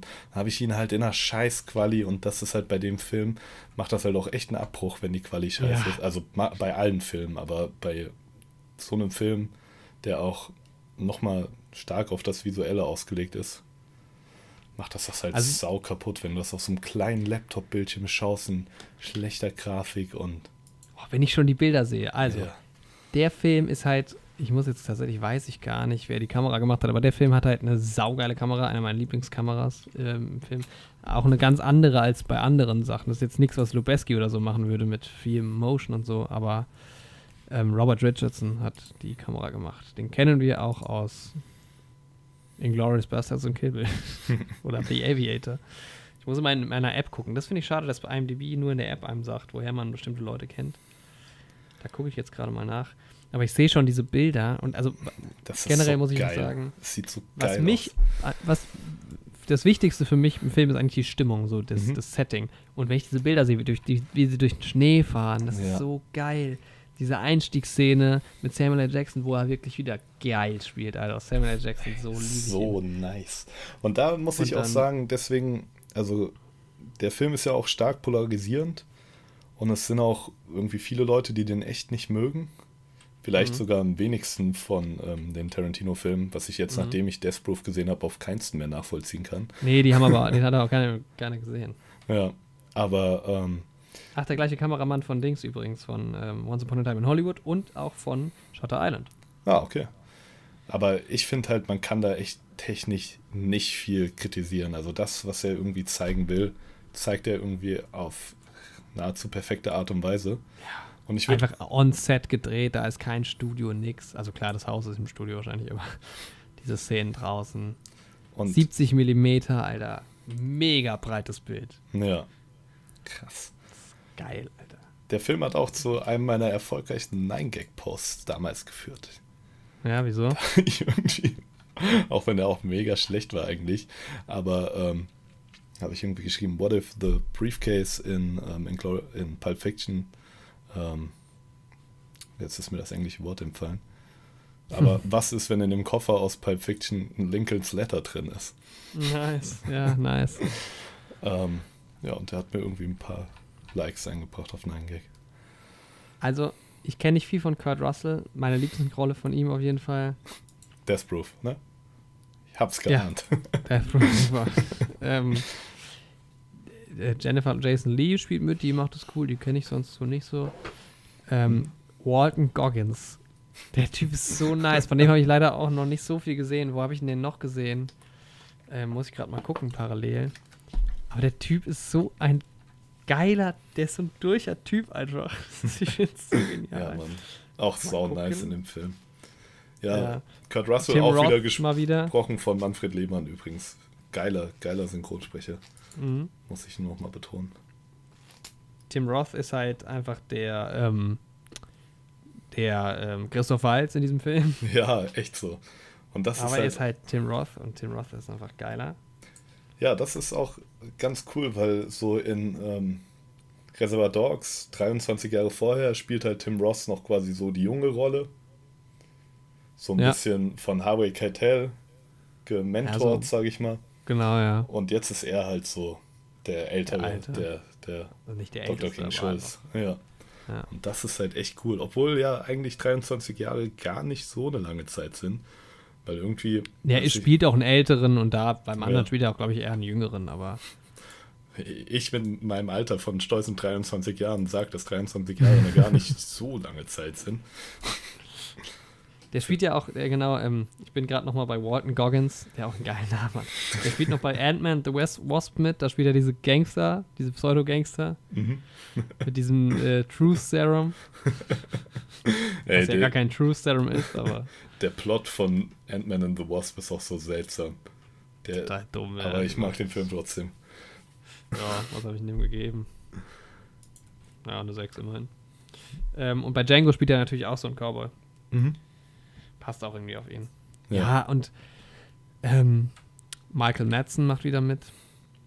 Ähm, Zoe Bell spielt da halt Six Horse Judy, die quasi die Inhaberin, also nicht wirklich die Inhaberin, aber die das halt da übernimmt. Ähm, und natürlich, äh, auch überraschenderweise, ähm, Channing Tatum. Und wer versteckt sich da noch drin? Ich weiß nicht. Aber ähm, auch ein geiler Twist am Ende. Viele, viele finden ja, dass der Film einfach langweilig ist und zu lange geht. Das stimmt, er geht sehr lange. Der ist noch mal länger auch als ähm, Django. Ich gucke gerade mal, es könnte einer der längsten sein. Ich gucke gerade mal, der längste Film von Tarantino, also außer Kill Bill, zusammengerechnet natürlich, aber und Grindhouse, ja. Hateful Eight ist der längste einzelne Film. Mhm. Ähm, was? Ich bin gerade noch mal, weil du gerade gesagt hast, hier ähm, Walton Goggins passt so voll in die Cowboy-Rolle. Ich habe mal Mhm. kurz auf seinen Wikipedia-Artikel geklickt ähm, und habe in der einen Zeile drei Sachen hintereinander, bei denen er mitgespielt hat. Mhm. Haben alle was mit dem Cowboy-Genre zu tun. Zum Beispiel Cowboys vs. Aliens, Django, Lincoln wird bestimmt auch was mit Cowboys zu tun haben. ja, Guck auch, jetzt gucke ich auch gerade noch mal rein bei ihm. ja, ist auf jeden Fall stark besetzt, der Film. Und ähm, ja, was ich echt eigentlich am besten an dem Film finde, mich hat der Film nicht so sehr gepackt, also optisch schon, aber von der Geschichte, von der Story halt sehr wenig. Aber ich finde Mhm. die Dialoge und die Charaktere trotzdem geil. Das habe ich im 14. Part irgendwie, im 14. Podcast auch schon mal angesprochen, dass das so ein bisschen häufiger ich das Gefühl habe bei Tarantino-Filmen, dass irgendwie so die eigentliche Geschichte ein bisschen in den Hintergrund rückt. Aber die Mhm. Charaktere, die interessanten Charaktere und die aus ihnen entstehenden interessanten Dialoge machen das dann trotzdem irgendwie wieder gut. Und bei Ja, ist ja mir. bei Once Upon a Time in Hollywood ganz krass. Ja, Also, aber bei mir war es halt so bei Hateful Eight, dass irgendwie ja die Geschichte mich leider zu sehr enttäuscht hat und deshalb kann ich auch jeden verstehen, dem es bei Once Upon a Time in Hollywood so geht, wo es jetzt bei mir nicht so war. Ähm, aber trotzdem fand ich Hateful Eight nicht schlecht. Also weil ich finde halt, ich finde halt, das, das, das ist, rückt für mich so in den Hintergrund. Das ist mir nicht so wichtig, was Ja. wirklich in der Story passiert. Ich Mhm. finde halt auch dieses Setting, erstmal finde ich die ganze Kutschfahrt enorm geil. Mhm. Ähm, geile Kamera, also wirklich, das war eine geile Kamera, Alter. Mhm. Und dann ein geiler Look und alles, ja, schon gut. Aber auch der Dialog und so ist cool und diese Chemie mit Samuel L. Jackson und dann kommt da ja noch der Sheriff dazu, der Pseudo, oder man weiß nicht, ist er erst am Anfang ist der Sheriff und so. Und dann ähm, kommen sie aber halt an und dann beginnt der zweite Teil vom Film, wo sie in dieser Hütte die ganze Zeit sind. Und das ist auch einfach so geil, alle in dieser Hütte. Es wird plötzlich zum Kammerspiel Mhm. und du bist immer bei denen, dann bei denen, dann bei denen. Dann äh, gibt es auch wieder so einen Zeitsprung und dann gibt es nochmal einen krassen Zeitsprung ähm, später. Dann hast du Tarantino, der die Sprecherrolle die ganze Zeit macht und das in der Kapitel einteilt. Das macht einfach so Bock und ich, für mich ist der Film null langweilig. Ich genieße diese, diese Szenerie so sehr. Ich finde das total geil. Ja, ich kann das auch voll nachvollziehen. Also, aber mir geht es da so, wie es dir bei, zumindest bei deiner letzten Einschätzung von Once Upon a Time in Hollywood ging. Ich sehe die ganzen Dinge, warum ich den Film eigentlich geil finden sollte. Und ähm, ja, ich kann mir auch vorstellen, dass der einfach geil ist. Und ich könnte den Film jetzt auch nicht schlecht bewerten, weil ich einfach weiß, Mhm. dass der zu, zu gutes Handwerkszeug hat. Ja, Und eigentlich auch zu gut ist, aber es holt mich einfach nicht ab. Es catcht mich es einfach fehlen nicht. dir noch Ja. so die letzten Prozente immer. Genau. Und das, Ja. also keine Ahnung, es ist kein schlechter Film, auf keinen Fall. Und die Schauspieler mega, mega besetzt. Es sind auch echt geile Figuren und auch ein paar geile Dialoge wieder dabei. Aber ja, es holt mich einfach nicht ab, das glaube ich. Ich muss halt sagen, ehrlich gesagt, wenn ich nicht wüsste, dass viele Leute den Film nicht so mögen, dann wäre das Mhm. der Film, den ich den Leuten zeigen würde, wenn ich ihnen einen Tarantino-Film zeigen will. Weil ich finde, das ist genau das, was Tarantino macht. Du hast erstens einen sehr langen Film, du hast eine saustarke Besetzung, großartige Dialoge.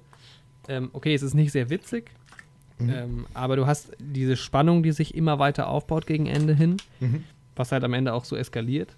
Mhm. Ähm, und genau das ist es halt. Also immer diese Spa dieser, also vor allem von den neueren Filmen, dieser Spannungsbogen, der sich gegen hinten raus halt wirklich so krass aufbaut und dann halt explodiert quasi. Ja.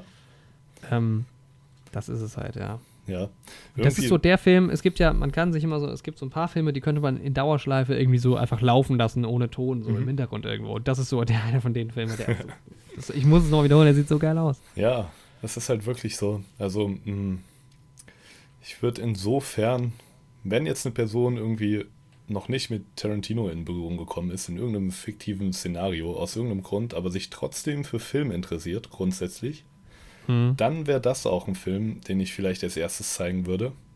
Aber wenn sich, wenn man jetzt so einen Durchschnittsmenschen nimmt, sage ich mal, der sich kaum für Filme interessiert und keine Ja. Berührung zu Tarantino hat, dann würde ich nicht mit dem einsteigen, weil der halt schon zu, ich glaube, in Glorious Bastards ist halt so quasi so die Einstiegsdroge, sage ich mal, um jemanden, um einen Normie da reinzubringen. Ich wäre da, glaube ich, immer noch bei Pulp Fiction, weil ich glaube, der Pulp Fiction ist so cool einfach. Ich glaube halt, ja, für Leute, die sich irgendwie nicht für, also irgendwie so für den Charme und den Kult interessieren und dann Ja, ich meine, also gut, es ich habe halt, halt Pulp Fiction schon vielen Leuten irgendwie versucht zu zeigen, die den noch nicht ja, es kannten. ist auch viel so dieses Feeling, das man dann halt haben Ja. will. Oder, ja, gut, ja, das stimmt schon. Und ich liebe Pulp Aber ich Fiction. finde einfach in aber- Glorious Bastards nicht so geil. Also, Ja. Aber so gerade was das Leute zeigen angeht, kenne ich viele Leute, die dann irgendwie bei Pulp Fiction so ein bisschen die Dings, die Aufmerksamkeit verlieren und dann immer anfangen Ja, mit mir zu ja, das labern stimmt. und sowas. das Also ist schon schwierig. Was hast du bei, was warst du bei, wie vielen Punkten warst du bei Glorious Bastards? Ähm, ich, acht, acht von zehn habe ich gegeben. Ja, der kommt halt bei mir einfach nicht in diese Dings rein. Ja. Oder es wäre Jackie Brown bei mir halt auch nochmal, weil der ist Mhm. ein- einfacher erzählt. Mhm. Und der ist eigentlich, den mag ich ja noch mehr eigentlich als Pulp Fiction. Mhm. Keine Ahnung, schwierig. Aber ähm, was ich noch gar nicht gesagt habe, ähm, und dafür hat er auch einen Oscar gewonnen, natürlich der, der Soundtrack bei Hateful Eight. Ennio Morricone, der Western-Komponist Mhm. überhaupt. Ähm, Oscar gewonnen dafür. Ansonsten gab es noch ja, eine, eine Nominierung für beste Kamera. Jetzt will ich mir gerade mal gucken, wer da gewonnen hat, weil das war, glaube ich, ein starkes Jahr 2016. Mhm.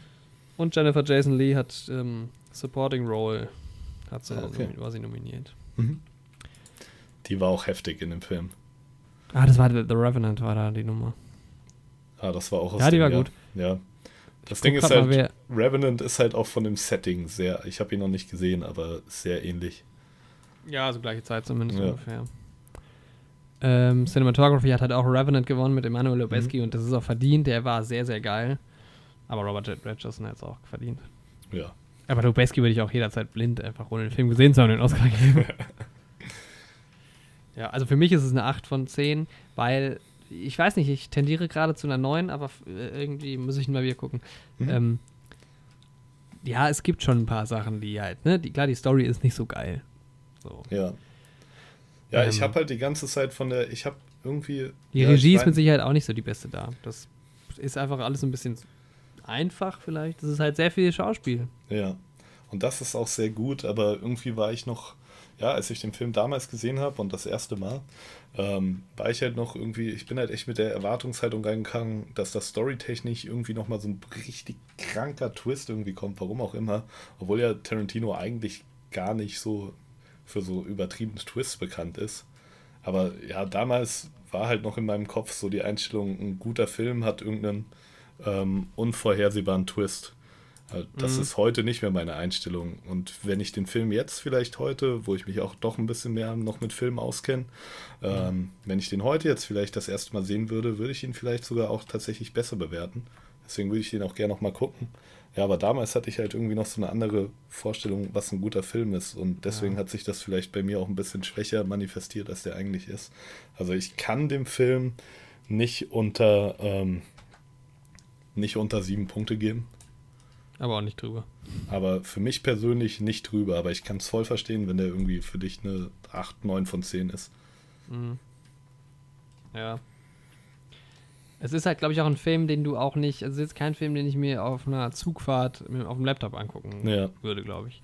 Also da ist es schon von Vorteil, wenn du gro große Leinwand hast und irgendwie, den guckst du vielleicht auch nicht im Sommer bei 30 Grad, sondern den guckst du halt dann auch im Winter, wenn es vielleicht draußen einfach kalt ist. Und Ja, das stimmt. Da muss ich mal an die, an die The Revenant-Nummern denken, da wo Ja, es so kalt im Kino war. Was halt voll so zum gefreut. Setting beigetragen hat, ne? Oder vielleicht Brutal. War einfach unangenehm.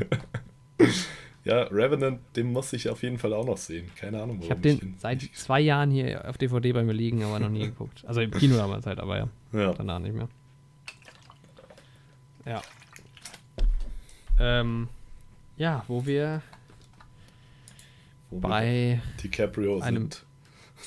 ja, im Prinzip bei DiCaprio und ähm, im Prinzip, ähm, du hast eigentlich schon fast alles dazu gesagt, aber ähm, ich war ja nochmal im Film, seitdem wir das letzte Mal drüber geredet haben. Mhm. In Once Upon a Time in Hollywood. Und jetzt, ähm, jetzt haben wir ja uns sehr viel mit den anderen Filmen beschäftigt, so und Mhm. ähm, irgendwie ist es so ein bisschen die dritte Phase von Tarantino, die so Ja. damit eingeläutet wird. Auch kurz bevor er Schluss machen will. Aber es gibt halt diese alten, es gibt diese Pipe Fiction, Jackie Brown, Reservoir Dogs, so, ne? Mhm. Ähm, eigentlich gibt es vier Phasen. Dann kommt nämlich diese Trash-Phase, Mhm. Kill Bill, Death Proof. Dann dann- kommen plötzlich diese Western slash, ja, viel Gewalt. Ein bisschen noch trashy, aber sehr moderner, sehr viel moderner, ne? Ja, moderner produziert auch. Also Ja. moderner vom, nicht vom Setting her, sondern vom Style her. ne? Was auch klar ist, weil der Film ja- geht aber mit der ja. Zeit einfach. Und, ja. Wobei moderner produziert, ne? Da ist auch viel auf Film gedreht oder alles, weiß ich nicht. Ähm, Stimmt. Hateful Und dann- Eight ist ja auf diesem, ähm, lass ja, mich 70 lügen. mm IMAX ist das. Genau. Und IMAX weiß ich gar nicht, auf jeden Fall 70 mm. ähm, ist IMAX nicht. Ich weiß nicht, Nolan macht immer IMAX, naja. Ähm, Ultra Panavision 70. ja. Ja. Geil einfach. Und Once Upon a Time in Hollywood ist halt so Eine was Mischung. Neues auch nochmal irgendwie, ne? Aber Auch- irgendwie auch naja. eine Mischung aus allen anderen Ja. alten Sachen, aus denen dann irgendwie was Neues entsteht. Es war halt mal wieder ein Ausflug in diese Zeit. Mhm. Die, es war halt nicht ganz so weit hinten wie die letzten drei Filme. Ähm, wieder DiCaprio und aber auch ja wieder Brad Pitt, wie wir ja festgestellt haben. Und ansonsten halt sehr, sehr viele andere. Wir haben ja, ich meine, wir haben darüber viel geredet. Ähm, Mhm. der Film ist auch wieder sehr, sehr lang. In der 13. Folge haben wir drüber geredet. Ja. Wenn ihr das nochmal nachholen müsst. Seitdem hat er ein bisschen an Bewertung verloren, hat eine 8,0 Mhm. jetzt nur noch. Hat einen Metascore von 83. Mhm. Ähm, hat noch keine Awards gewonnen. Ähm, obwohl, hat er schon was gewonnen? Ja, hat, schon, auch, hat er auch schon was gewonnen, nämlich war bei Cannes nominiert. bei Schau. Keynes. Hört euch Folge 14 an und macht euch über mich lustig. An dieser Stelle mal. Hat, hat bei Cannes auch was gewonnen, den Palm Dog, was auch immer das sein soll. Hat die goldene Palme aber nicht gewonnen. Ähm, und genau, ich war, also ich kann ja nochmal erzählen. Also ich war ja nochmal drin Mhm. und hatte ja zwischenzeitlich viel mich damit auseinandergesetzt, weil ich viel mit Leuten drüber geredet habe. Ich habe viel ähm, Podcasts gehört ähm, und immer wieder hatte ich quasi so einzelne Szenen im Kopf, die ich so genial fand und die, an die ich so gerne gedacht habe. Und Mhm. dann ähm, bin ich nochmal reingegangen mit meinem Vater, der hat ihn noch nicht gesehen und dann, als ich, ähm, bevor wir rein sind, hatte ich auch immer mehr Vorfreude drauf. Ich hatte richtig Lust, diesen Film zu sehen. Mhm. Ähm, und beim zweiten Mal war interessant, dass halt die diese ganze Erwartungshaltung, die ja dieser Film die ganze Zeit aufbaut und nicht erfüllt, war halt komplett weg, logischerweise. Mhm. Und dadurch konnte ich den Film ganz anders wahrnehmen und irgendwie mehr genießen. Also ich habe auch mehr zum Beispiel diese ganze Schauspiel- ähm, Szene, die es da am Anfang äh, in der Mitte gibt, mit, mit, dem, mit, der, mit, dem, mit, der, mit, der, mit dem Mädchen und so Mhm. oder so. Und dann ist man ja auch in der Szene drin und alles. Ähm, das fand ich irgendwie am Anfang noch nicht so geil und das fand ich halt jetzt großartig. Also Ja. wie DiCaprio das macht, ist schon der Wahnsinn. Es ist halt auch, es erinnert halt von der Erzählstruktur halt auch wieder an die ähm, Tim Ross-Nummer aus Reservoir Dogs. Nicht ganz so geil. Nicht Ja, die Szene mit dem Mädchen direkt, sondern die vorherige Szene von ihm, wo er in dem Saloon noch. Mhm, ja, genau. Und der Ja. ja, er hört ja im Pool immer und spricht dann dazu und so. Und dann, Ja. und dann rastet er so aus in seinem Trailer und sagt, er trinkt nicht mehr. Dann hat er den Flachmann in der Hand. Und dann das ist auch geil geschnitten, weil es immer so so Jumpcuts ist. Und Das ist halt aber auch echt so ein klassischer DiCaprio. ja, genau. Das Moment. ist echt tatsächlich. Das ist so wie bei ähm, Django fast. Mhm. Oder Wolf of Wall Street. Ja, genau. Ja. Ähm, und ähm, ich fand den Vibe diesmal auch so ein bisschen besser. Was mir auch aufgefallen ist, wie krass der ausgestattet ist, der Film. Die haben ja dieses Straßenbilder nachgebaut, die Ja. Autobahn voll mit alten Autos einfach. Krank. Ja, diese, diese, diese Autoszenen sind so gut gedreht, die Kamera ist da so cool. Mhm. Ähm, klar, diese Movie, diese Movie Ranch Szene ist krass. Ähm, und das letzte Mal habe ich noch gesagt, ich finde ähm, Brad Pitt ein bisschen besser. Er ist cooler, aber die bessere Rolle war DiCaprio, Mhm. Denke ich. Und ich glaube, wir können ja mal, da es noch keine Oscar Awards gibt, können wir ja mal so überlegen, was der Film vielleicht kriegen wird. Also ich denke, dass ähm, DiCaprio safe nominiert ist in bester Hauptdarsteller. Schauspieler und Brad Pitt wird die beste Nebenrolle kriegen. Nebenrolle, denke ich auch. Ich denke. Brad Pitt, beste Nebenrolle auf jeden Fall. Und je nachdem, was noch kommt, ist die Chance auch, glaube ich, gar nicht so gering, dass sie gewinnen. Ja. Ja, und Tarantino traut sich halt was komplett Neues mal zu machen. Natürlich entgegen der Erwartungshaltung. Der Film heißt Once Upon a Time in Hollywood, aber es ist gar nicht Hollywood, was da passiert, weil Filme heutzutage eigentlich gar nicht so aussehen. Mhm. Ähm, und es passiert so viel eigentlich. Man könnte jetzt argumentieren, es passiert nichts, weil es keine Story gibt so richtig, aber es passiert so viel. Man sieht diese ganzen Filmausschnitte und so. Ja. Und ähm, Es ist auch so ein schöner, detaillierter Hintergrund. Und du bist halt Ja. auch irgendwie richtig, also ich war richtig in dieser Zeit drin. Was ich meine, diese Szene, wo die dieses Italo-Ding, diesen Italo-James Mhm. Bond. Das Stimmt, haben die ja du quasi, im da haben die, Mal schon mal angesprochen, ne? Die haben, dass es das wirklich gibt, ja. Der Bruder von ähm, Sean Connery und ein paar anderen aus dem Originalfilm. Man muss ganz schlecht sein, der Film. Ja, und die haben das ja im Prinzip nachgedreht. Die haben diese paar Minuten Rennszene ja nachgedreht. Die haben ja Filme in Filmen gedreht. Mhm. sehr geil. Ähm, das habe ich gerade auch bei Glorious Bastards gesehen. Nur nochmal, aber ähm, da habe ich vergessen, das zu sagen, weil wir dann über was anderes geredet haben. mhm. Ali Ross, der dann auch in den Glorious Bastards selbst ähm, die Rolle von Donny Donowitz spielt, Mhm. ähm, der hat Regie zu dem Film im Film Stolz der Nation gedreht, also zu dem Film, der äh, geführt. Den haben die Nice. wohl auch richtig gedreht, der dann im Kino Krass. gezeigt wird in den Glorious Bastards. Sorry, das hatte ich vergessen zu sagen, ist mir eben nochmal eingefallen. Ich wollte dich gar nicht unterbrechen. Nee, wer, aber, aber, der im. Kino gezeigt wird? Ähm, Im Kino, im Film. Also Stolz der Nation ist der Film in den Glorious Bastards, der in der Kinoszene am Ende gezeigt wird. Ach so, ja. Ja. Ach so, ja, ja, der mit dem. Ja. Ich war gerade, sorry, ich habe gerade. egal, nevermind. Ähm, ähm, was wollte ich jetzt noch sagen? Sorry, ich habe dich voll unterbrochen. Bisschen, aber gar kein Problem. Ähm, aber irgendeine Szene war mir gerade noch im Kopf, die ich so. Es gibt immer noch so ein paar Sachen, die ich jetzt nicht so geil finde. Diese Kinonummer verstehe ich immer noch nicht. Mit Mhm. Sharon Tate, das ist immer noch sowas, was ich nicht. Ich glaube halt echt, dass das irgendwie einfach nur zeigen soll, erstmal ähm, Tarantinos Fußfetisch, weil sie da ja auch wieder ihre ja, nicht zu kurz kommt in diesem Film. Das haben wir, glaube ich, nämlich vergessen, in Once Upon a Time in Hollywood zu erwähnen. Das, ich bin mir nicht sicher, vielleicht Also, haben wir es auch kann erwähnt. sein, dass wir drüber aber ich haben. glaube, ich wollte das sagen, habe es dann aber vergessen. Aber da sieht man auf jeden Fall wieder schön ihre blanken Füße. Aber Ja. ich glaube, die Szene ist einfach dazu da, um zu zeigen, dass Sharon Tate halt irgendwie eine lebensfrohe Natur war, die irgendwie Ja, nicht damit gerechnet hat. Ja, Was auch interessant ist, niemand irgendwie redet so richtig über Margot Robbie. Die macht das zwar, die macht das ja gut, mhm. aber dadurch, dass halt auch die Rolle nicht so richtig beleuchtet wird, wird auch sie als Schauspielerin gar nicht so richtig wahrgenommen, was ja eigentlich ein gutes Zeichen ist. ja. Ähm, mal gucken, ob sie vielleicht sogar auch eine Nominierung kriegt. Weiß nicht. Und mir ist gerade noch was aufgefallen, ein witziger Side-Fact. Hm? Hast du schon mal von der Netflix-Serie Mindhunter gehört? Die so ein Mm, nee. Ähm, es geht halt so ein bisschen um Serienmörder und sowas. Ich habe die auch noch Mhm. nicht geschaut. Ich habe noch gerade mal, Charles Manson sieht man ja kurz. Hast du jetzt beim zweiten Mal vielleicht auch drauf geachtet?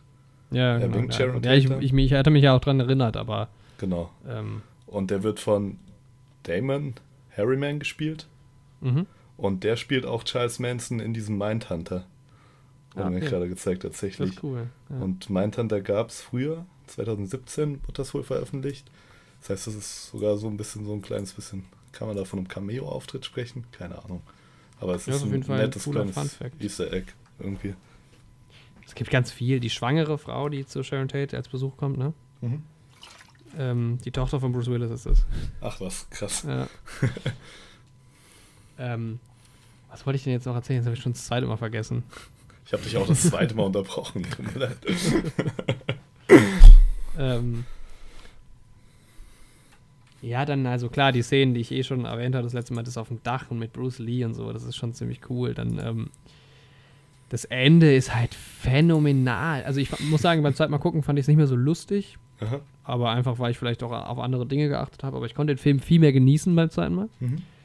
Ähm, Hast du ihn auf Da- Deutsch wir- oder auf Englisch geguckt? nee, eigentlich? nochmal auf Englisch. Das Okay. zweite Mal. Wo, wo- worüber wir auch nicht geredet haben, dass Batman im Abspann läuft. auch geil. Ähm, diese Szene, wo er mit dem, mit dem Mixer da steht und ach, das Ende ist wirklich sehr, sehr, sehr gut. Auch dieses ähm, What was your name? I'm the devil and I'm here to do the devil's business. Nah, that wasn't it. Das ist genial. So Und dann die nice. Szene mit dem Flamethrower, wo vor dem Zaun steht und sich so freut und so. Das ist so Crazy. schön. Aber was wollte ich denn jetzt noch sagen? Auto. Ich weiß es jetzt gerade nicht. Aber ich würde es, mir wird's, also ich, äh, ja, ich komme noch drauf, ich komme noch Mhm. drauf. Ähm, ja, in dem Film steckt einfach, glaube ich, sehr, sehr viel Liebe. Ja, man merkt halt wirklich, und das haben wir auch, glaube ich, im 13. Podcast schon angesprochen, dass das halt ähm, Tarantinos Hollywood war und das die Zeit, wo er aufgewachsen ist, mit dem Film, mit dem er aufgewachsen ist. Und du, ja, du merkst halt echt, was da für ein Herzblut von ihm drin steckt. Ja, und der ist halt, ähm, wie gesagt, es gibt so ein paar Sachen, die hauen mich einfach nicht um für eine Mega-Bewertung. Jetzt die Kamera zum Beispiel auch, wo die, die war teilweise ziemlich cool in den Autos und sowas. Mhm. Ähm, die Musik hat mich einfach auch nicht gepackt, also dieser Vibe, den, der kommt bei mir immer noch nicht an, Mhm. ähm, wie er jetzt zum Beispiel bei dir so ankommt. Dann diese Sharon Tate-Szenen und so. Ja. Ich habe jetzt auch vermehrt von Leuten gehört, die halt den Film gesehen haben, ohne diese ganze Tate-Mord-Geschichte, halt Manson-Morde und so kennen. Mhm. Das macht es schon schwierig, glaube ich. Da denke ich immer, was, was wäre, wenn man eine Texttafel am Anfang hätte, die die Realereignisse kurz erklären. Mhm. Wobei das natürlich auch wieder ein bisschen was rausnimmt von dem Film, wenn du es schon vorher so ein bisschen erklärst. Ja, weiß ich nicht. Ja, ich glaube halt in, in den USA ist diese Sache halt wesentlich präsenter als Ja. bei uns. Das ist halt wie wenn man in den USA irgendwas ähnliches zur RAF machen würde, ist vielleicht ganz Ja. gut vergleichbar. Das, ähm, Das kann sein, ja. Ähm, ich gerade weiß gar nicht, Leute in unserem Mal Alter, die auch zu der Was? Zeit noch gar nicht gelebt haben und so, du kommst ja eigentlich nicht in Berührung damit. Ja, genau. Das stimmt. Ähm, ach so, genau, was ich noch sagen wollte, ge- genau, jetzt fällt es mir ein. Die haben doch diese Szene ähm, nachgedreht oder ihnen eingefügt. Ich weiß gar nicht, die eigentlich mit Dings war. Mit, ach, ich kann mal gucken, wie der heißt, der Schauspieler. Also der Schauspieler, der den Schauspieler spielt.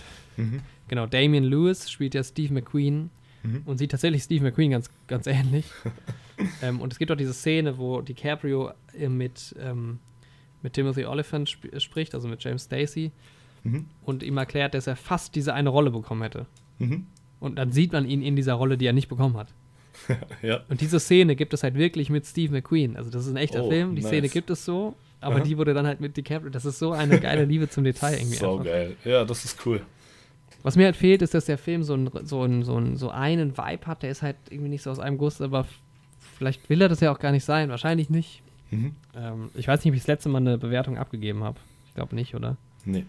Ich war dann Ich vielleicht am Ende bei einer wolltest- 7. Ich bin bei einer sehr guten 8. Es, ist, Mhm. es reicht momentan nicht zu einer 9. Es könnte sein, dass der Film ein bisschen braucht und vielleicht noch den Status eines perfekten Films, fast perfekten Films erreicht. Momentan ist es einfach ein sehr, sehr guter Film und Mhm. 8 von 10 auf jeden Fall. Der wird ähm, Ja. einige Oscar-Nominierungen haben. Also ich tippe mal auf Best Picture, beste Regie, beste Ausstattung mit Sicherheit auch, beste Kostüm, die Schauspieler. Bin ich d'accord mit dir. Also Ja. für mich ist es ja eine 9 von 10, aber keine Ja. 9 von 10, wie es Reservoir Dogs oder Pulp Fiction ist.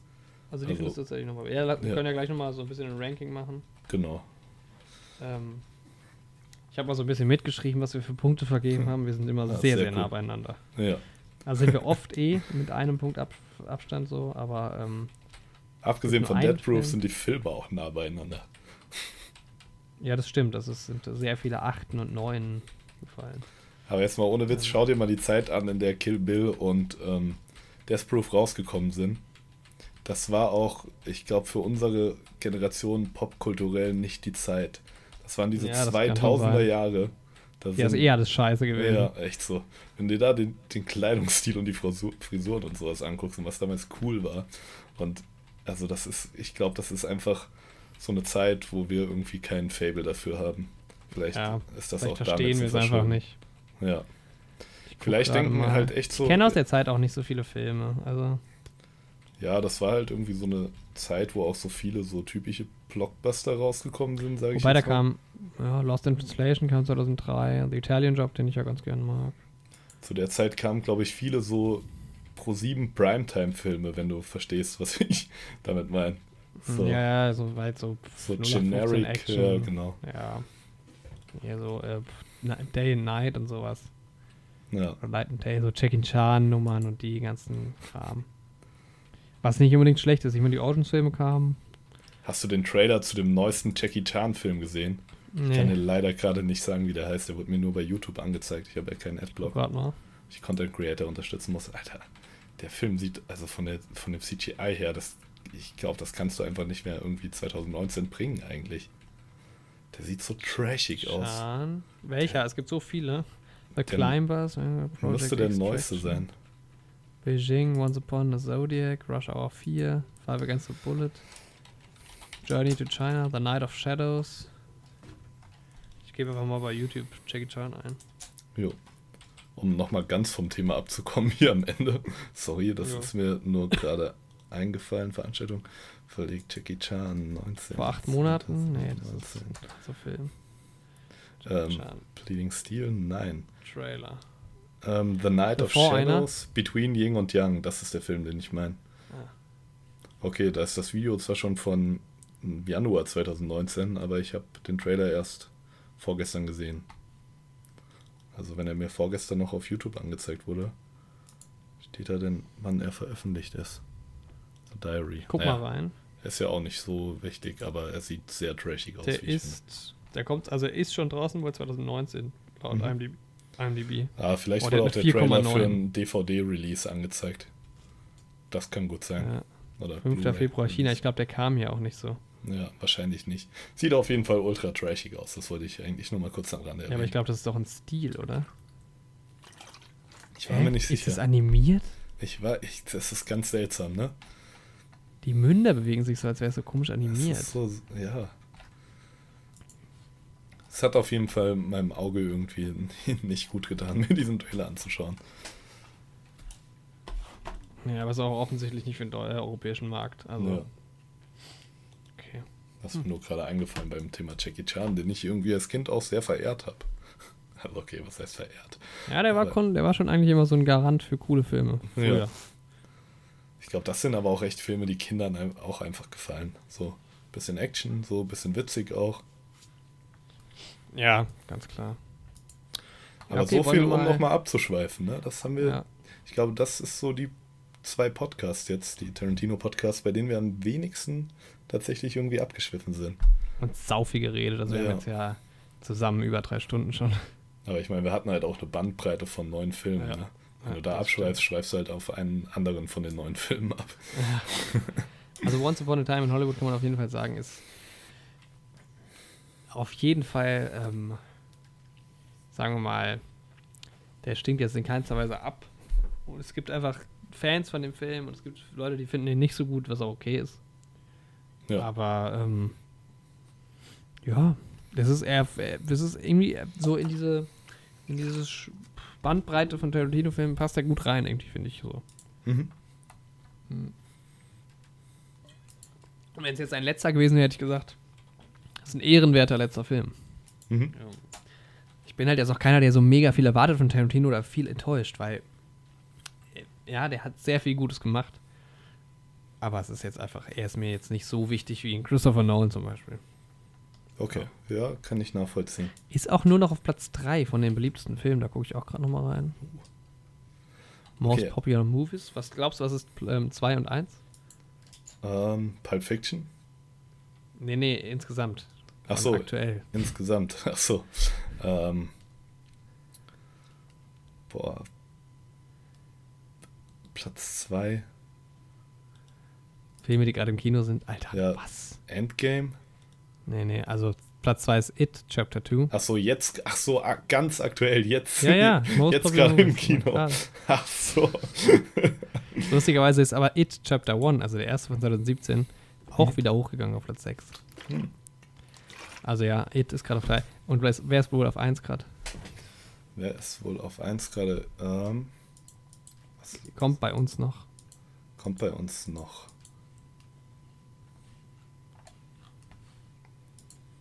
Alter, ich glaube. ist- Sehr lange Sprechpause jetzt gerade ist der Ja, Joker, das- aber Alter, der hat 11.000 Bewertungen schon. So, Eine okay. 9,6 aktuell. Ich meine, das wird runtergehen, aber trotzdem. Oh, wir haben ja auch schon September. Ne? Gut. Ja. Ich hatte den Joker irgendwie 9,6. krank. Ja, ich bin gehypt. Ja, vielleicht ein bisschen zu sehr schon fast. Mal gucken, was hat Ja. Ast Ad Astra bis jetzt? Eine 7,8. Auch nicht so schlecht, aber erst 725 Bewertungen, okay. Mit dem guten Piddle-Spread. Ja, wir sind ja jetzt Brad Pitt-Fans. Ja, seit Once Upon a Time sind wir geile Brad Pitt-Fans. Aber das ist, dieser Joker hat doch locker auch nur so wie gute Bewertungen, weil die Leute den noch nicht gesehen haben und die einfach 10 Punkte geben, weil es ein Joker-Film ist. Ja, kann auch Naja. sehr gut sein. Okay, wollen wir mal ein bisschen ranken hier? Jo. Ähm, hast du, du hast dein Ranking jetzt aufgeschrieben? Ja, das sind ja nur die Zahlen, aber das ist ja jetzt, manchmal gibt es ja auch mehrere mit den gleichen. Also ich habe Mhm. unsere alle Zahlen jetzt aufgeschrieben, aber Okay. ähm, also ich glaube, der letzte Platz ist bei uns beiden gleich, oder? Ja, das ist äh, approved von mir. Es ist approved. Das ist Death approved. Death, Death approved. Also Death Proof war wirklich nicht gut. Nee, fand ich auch nicht. Der hat mir gar nichts gegeben. So, danach, wen würdest du dann auf Platz 8 quasi setzen? Kill Bill. Ja, da wäre ich auch bei dir. Also, Also- ohne den jetzt nochmal gesehen zu haben, aber Ja. der ist halt auch einfach trashy. Wenn ich die jetzt splitten müsste, würde ich den ersten noch ein bisschen über den zweiten setzen. Aber auch nur, weil der bei mir präsenter ist wahrscheinlich. Eigentlich ist es ja ein Film. Also das ist der vorletzte Platz. Ja, Ja, Sin City und Four Rooms lassen wir jetzt mal aus der Bewertung raus, ne? Weil das ja genau, ja. genau. Ähm, Ähm, Platz 6. ja, Also bei mir ist es Hm? bei mir ist es jetzt Django tatsächlich. Ja, bei mir ist es dann halt tatsächlich Hateful Eight. Krass, ja. Ja. Ähm, und dann drüber bei mir Inglourious Bastards auf der 5. Mhm. Bei mir kommt dann Django. Mhm. Dann Ähm, Platz 4. teilen sich bei mir so ein bisschen, also dann quasi Platz 3 teilen sich bei mir so ein bisschen ähm, Jackie Brown und Inglourious Bastards. Aber einfach nur, ja, wie gesagt, Inglourious Bastards hat mich an Tarantino gebracht. Ich verbinde das irgendwie mit einer Zeit. Mhm. Das ist, wahrscheinlich ist er, Ein Ticken Ja. drüber noch. Ja. Aber, also 4 für dich, Jackie Brown. Ähm, Quasi. ja, genau. Ganz und knapp. dann, ja, 3 Inglourious Bastards. Ja, warte, bei ich wäre jetzt bei 4. Ähm, wäre dann bei sorry. mir. Ach, Ich. Also eigentlich hätte ich jetzt das vom Podcast hätte ich was anderes gesagt, hätte ich die beiden nämlich jetzt umgedreht, aber ich sage jetzt mal Platz 4 aktuell, aber ich muss auch noch mal gucken. Mhm. Also bei mir ist es ganz knapp Jackie Brown und Hateful Eight. Nee, Quatsch. Nee, das stimmt gar nicht. Once Upon a Time in, in Hollywood. Wäre jetzt bei mir 4. Und dann 2 und 3 sind da bei mir halt ähm, knapp Hateful Eight und Hä? Irgendwie haben wir einen vergessen. Ne, wir haben ähm, Kill Bill erstmal zu einem gemacht. Ja, ja, klar, aber trotzdem. Also nochmal, Platz 9. Platz 9, Death Death Proof. Kill Bill, Platz 8. Mhm. Platz 7 ist bei mir Django. Mhm. Platz 7 ist bei mir Hateful Eight. Ja. Platz 6 ist bei mir Inglourious Bastards. Mhm. Platz 6 ist bei mir, jetzt muss ich nochmal durchscrollen. Was habe ich denn gerade als Platz 6 benannt? Django. Ja. So, Ja. Platz 5 ist jetzt bei mir ähm, wahrscheinlich eher Pulp Fiction sogar. Okay. Ja, das ist, ja, ich glaube Pulp Fiction. Bei dir? Platz 5 ist bei mir dann Jackie Brown. Mhm. Ja, Platz 4 wäre dann bei mir Once Upon a Time in Hollywood. Okay, und bei mir ist das Inglourious Bastards. Ja. Und Platz 3 und 2 sind dann bei mir, also Jackie Brown und ja, vielleicht ist Jackie Brown sogar noch einen Ticken drüber, ich weiß es nicht genau. Also Mhm. vom Gefühl jetzt gerade ist Hateful Eight bei mir Platz 2, aber von meiner IMDb-Bewertung wäre Hateful Eight Platz 3 und Jackie Mhm. Brown wäre Platz 2. Sowas, ja. Ja, bei mir ist der dritte Once Upon a Time in Hollywood. Mhm. Kann aber auch an der aktuellen Präsenz liegen. Ja, und bei Pulp Fiction Reservoir Dogs kann, wenn ich mich jetzt wirklich entscheiden müsste, würde ich Reservoir Dogs auf 1 tun und Pulp Fiction auf 2. Also Weil Reservoir Dogs ist, ähm, Bei mir auch Platz 1 auf jeden Fall von Tarantino ist wahrscheinlich auch so ein Top 20 bei mir. Also ja, bei mir auch. Das ist so ein. Also der vielleicht Film, nicht, nicht, also ja, ich, ich habe hier eine Top 20 Liste bei IMDb, ich muss mal gucken, wer da drin ist. Wenn du mich tatsächlich letzte Woche gefragt hättest, hätte ich den wahrscheinlich sogar irgendwo in die Mitte verordnet. Na, er ist nicht drin, aber ist knapp dran. Mhm. Aber jetzt, als ich den nochmal gesehen habe, und es war einfach, es ist einfach so, du hast den ganzen Film, hatte ich so ein geiles Gefühl. Und ja, man kann das gar nicht beschreiben. Ja. Also ich habe auf jeden Fall Also jetzt man nach kann dem es natürlich Podcast. beschreiben. Wenn ihr das hören wollt, dann hört euch Folge 14 an. Ähm, nach dem gesamten Podcast, da muss ich jetzt sagen, habe ich halt enorm Bock auf Hateful Eight, Mhm. Das ist bei ähm, den nochmal zu sehen. Wenn du Jackie magst, Brown können wir aber den auch noch mal- zusammenschauen. Ja, man, können wir gerne Dann machen. wir ein Date mit Hateful Eight. Don't be late. I'll wait.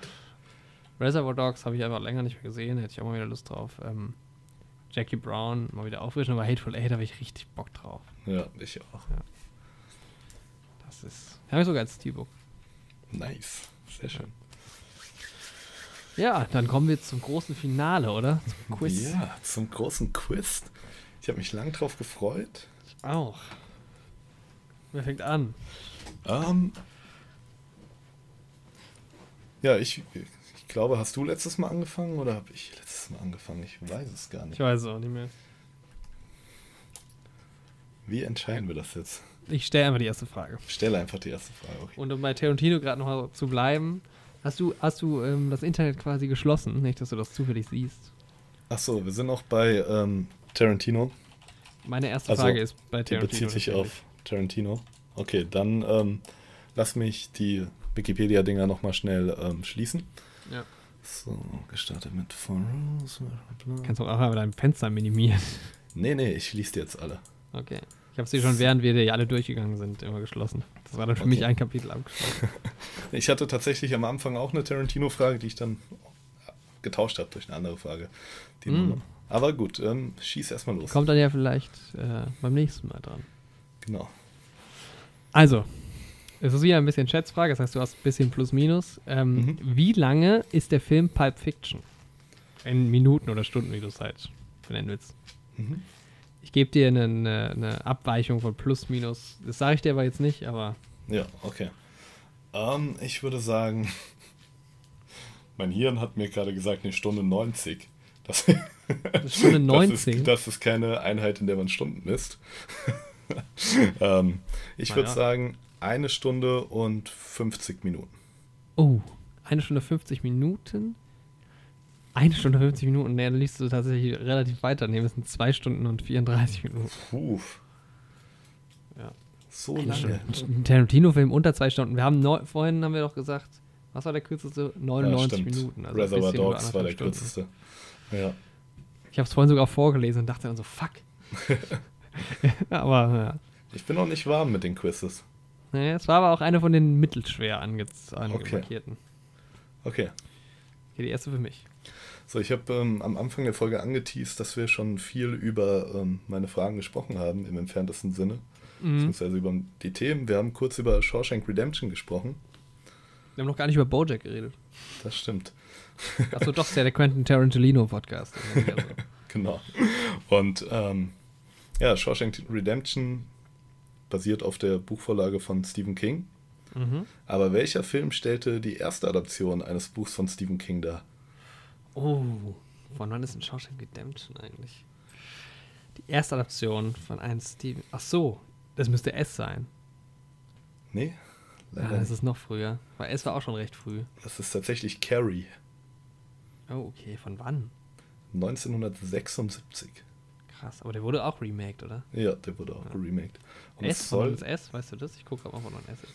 ja, ich hatte es noch offen, aber jetzt habe ich mein ganzes Internet geschlossen. Ich hab's, ich hab's offen, ich hab's nur klein gemacht. Mhm. Der erste S. Ach nee, ich muss natürlich It eingeben. Ich habe das Internet gelöscht. Ach nee, It von 1990. Okay, ich dachte, der wäre tatsächlich. Ähm, Ja. Und Shawshank müsste von 94 sein. ja, genau. Weil darüber äh, kamen wir auch auf Shawshank vorhin zu sprechen, dass das Jahr 94 so ein Da war in Oscars dem- gegen. Genau. Ähm, na, Tom Hanks, äh, Forrest Gump leider ein Forrest bisschen Gump. abgestunken. Ja. Okay, zweite Frage. Mhm. Ähm, Das ist, das ist eine sehr leichte Frage, aber ich glaube, Ja. ich, ich stelle sie trotzdem. Sie ist eigentlich zu leicht, aber egal. Was war der erste Film des Studios Disney? Ähm, Schneewittchen. Und die. Nee, der erste. Also der erste Featured-Film oder der erste Kinofilm, ja, der erste Kinofilm. du. Warte, dann war's. Nee, es war doch Schneewittchen. Es war Schneewittchen die Ja. Zwerge. Ja. Genau. Vorher waren das Okay, ja diese krass. ganzen Mickey Mouse Shorts, ne? Ja, das Steamboat Willie und wie das alles heißt. Deswegen bin ich gerade so ein bisschen zögern gekommen. Jawohl, endlich mal, das erste Mal in diesem Quiz.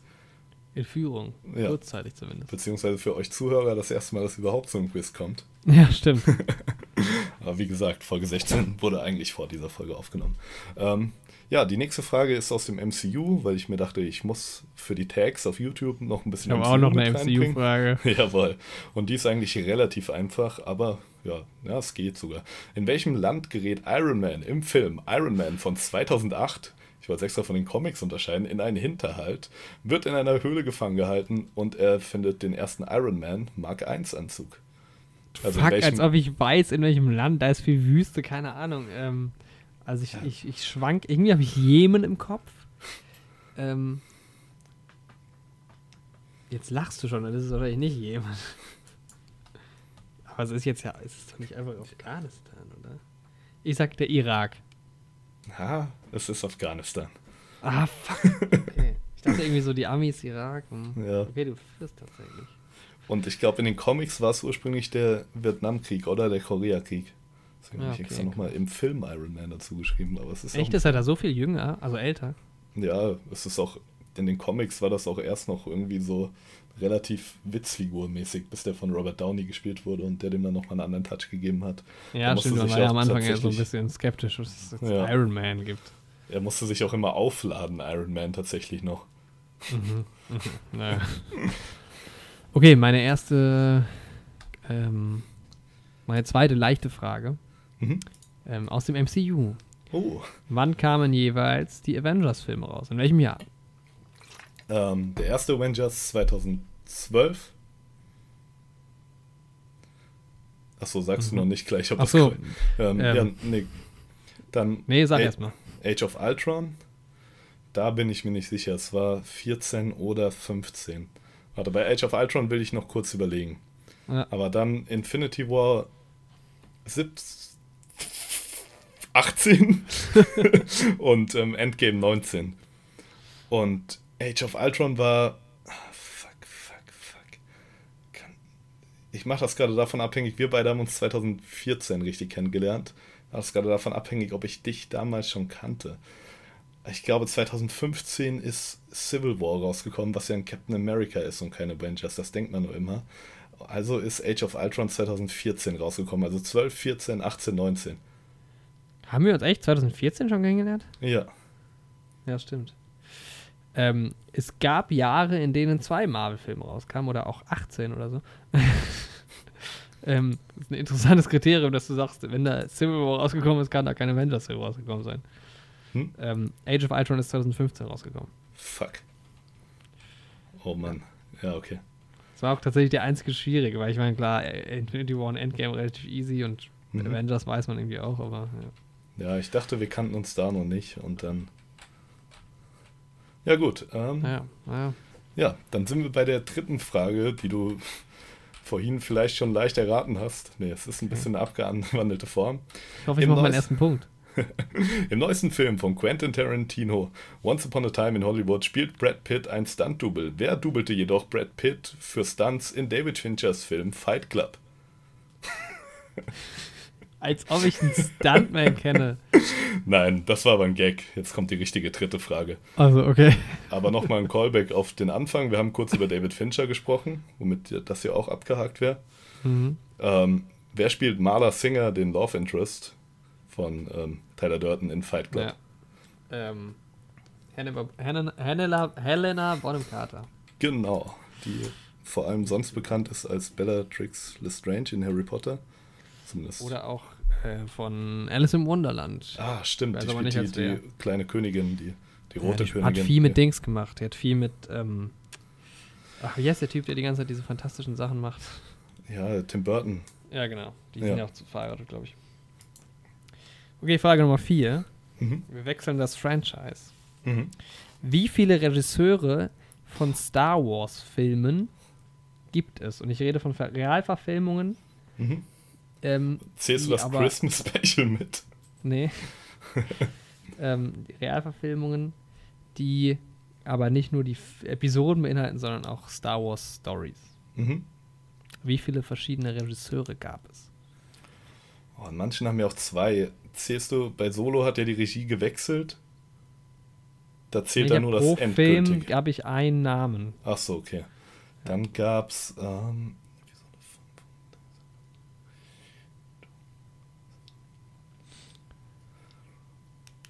Ich Stille würd sagen schneide sechs. ich raus. Du sagst sechs? Warte mal, ich muss Ja. ja. kurz was notieren. Eins, drei, 50. Du sagst sechs. mhm. Es waren sieben. Ah, fuck. Kannst du mir die nennen? Also Ja. George Lucas auf Vielleicht jeden kommt Fall da ja schon. gleich noch eine Frage. Ah, okay. Okay.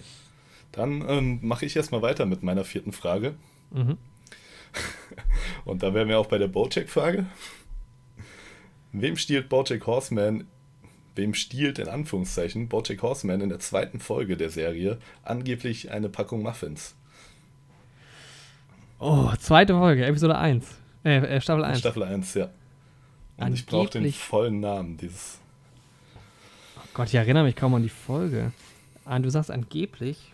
Und als Tipp, wenn du einen Tipp brauchst, einen Tipp habe ich. Ja, ich, brauch, ich weiß nicht mal mehr, worum es da Also geht. angeblich ist vielleicht falsch.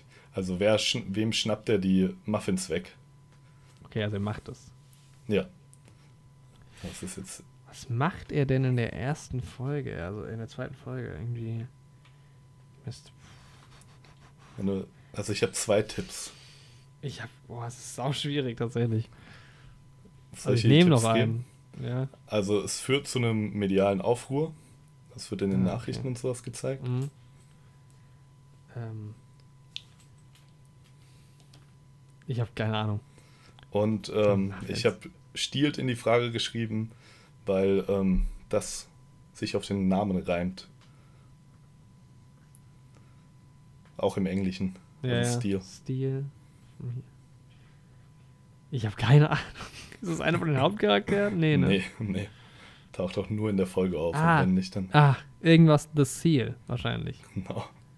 Aber ich weiß nicht, wer es ist. Das ist Neil McBeal, the Navy Ah. SEAL. Ja. Und er ist Ja. halt nicht nur ein Navy SEAL als Soldatenrang, sondern er ist auch ein SEAL. Steal the meal of Neil McBeal, the Navy Echt? SEAL. Ja. Was, schi- was macht er denn da? Er nimmt, er, dieser Neil McBeal hat sich Muffins zurechtgelegt Hm? im Supermarkt, hat ihn Gemüse, in der Gemüseabteilung quasi reserviert, gebunkert. Und Okay. Bojack nimmt die halt aus der Gemüseabteilung, weil er nicht einsieht, dass das irgendwie der allgemeine Termus, Terminus dafür ist, dass man sich die Ja, Muffins ja. reserviert. Nee, ich, erri- ich erinnere mich gar nicht mehr dran. Und dann wird das zu so einem fetten multimedialen Aufruhr. Okay, wir haben ja schon, die letzte Frage, wir haben ja schon herausgefunden, es gab sieben Regisseure von Mhm. Star Wars Filmen. Und jetzt muss ich gerade nochmal gucken. Genau. Und jetzt musst du, und jetzt, ach, wie, wie schwer oder leicht mache ich das jetzt? Du bist, ähm, ich habe das Gefühl, dass ich hier verliere, deshalb mache ich es mal schwierig. Ähm, nenne fünf der Regisseure von Und den Star die- Wars Filmen. Du musst es nicht zuordnen.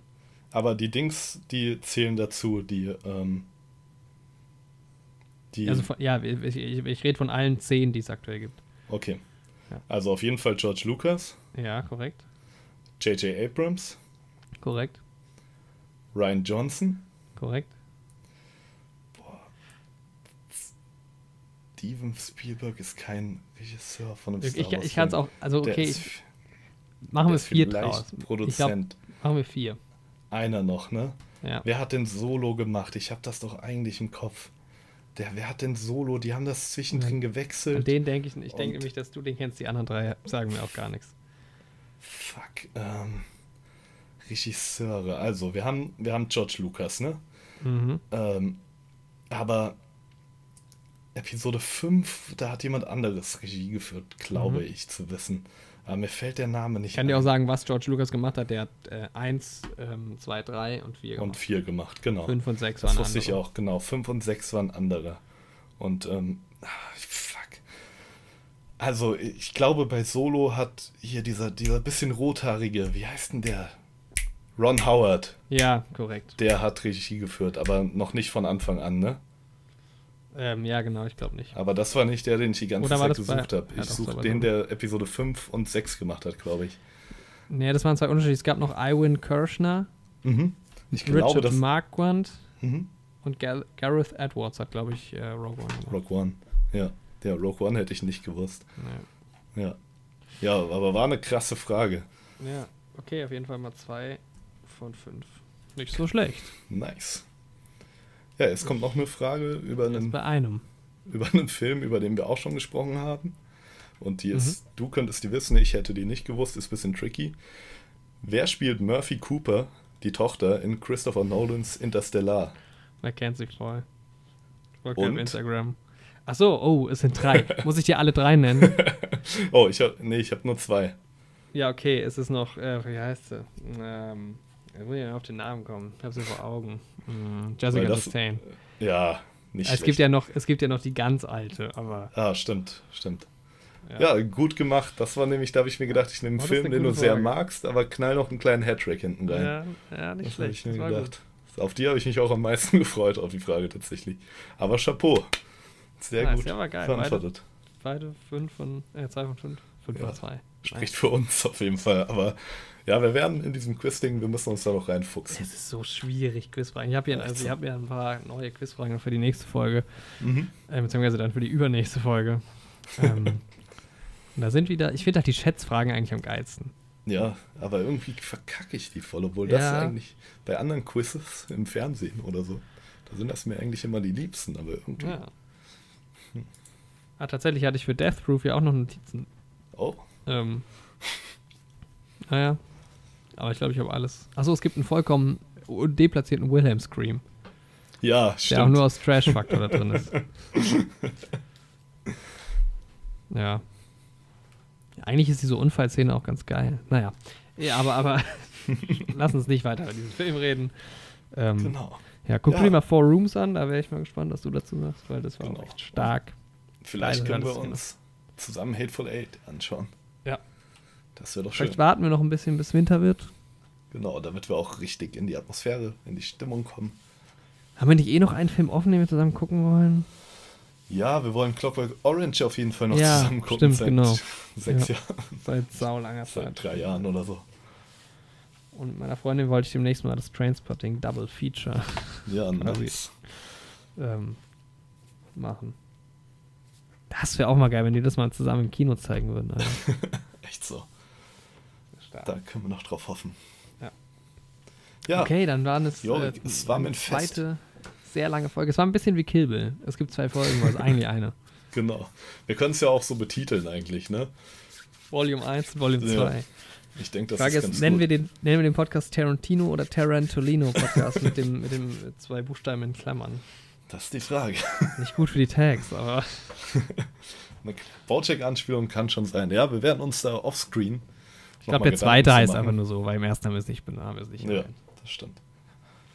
Ja, es war mir Ja. ein Fest. Wir haben jetzt vier Stunden miteinander gesprochen, beide. Podcasts ungefähr zwei zwei. Stunden lang. Wir haben zwei Uhr, so spät haben wir noch nie einen Podcast aufgenommen. Nee, Aber es ich hat mir ich sehr viel Spaß gemacht. geweckt.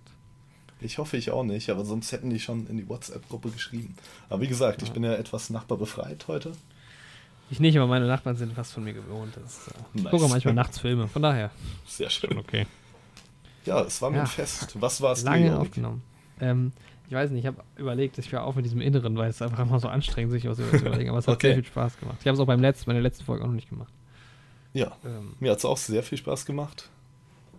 Und ja, ich, ich kann dir vielleicht noch erzählen, dass ich heute mein Fahrradschloss geölt habe. Oh, sehr meinen schön. Schlüssel ausgetauscht habe, weil ich habe zehn Minuten heute Morgen gebraucht, um mein Schloss aufzubekommen. weil so. Ähm, ja. Nochmal eine schöne Story am Ende. Ja. Äh, du wolltest noch was sagen, ich bin dir gerade ins Wort gefallen. Nee, ich wollte mich nur verabschieden von dir. Ach so, okay, ja. Es war sehr cool. Tarantino-Podcast abgehakt. Ja, Ähm, lange gefreut auf dieses als Projekt. nächstes kommt dann das vier Folgen Steven Spielberg Special. Genau. Und dann kommt das 18 Folgen Stephen King Verfilmungsfläche. Und dann werden wir noch jeden James Bond-Film behandeln in einer einzelnen Folge. Genau. über 24 Folgen lang. Nein, machen wir nicht. Ähm, ja, es war sehr schön. Ähm, ich hoffe, euch hat es gefallen. Empfehlt uns weiter, wie immer. Ähm, ja. Und dann Danke bis, ähm, bis zum nächsten Mal. Die Folge haben wir schon aufgenommen. Und dann übernächstes Mal wieder quasi aktuell dabei. Genau. Bis dann. Ciao.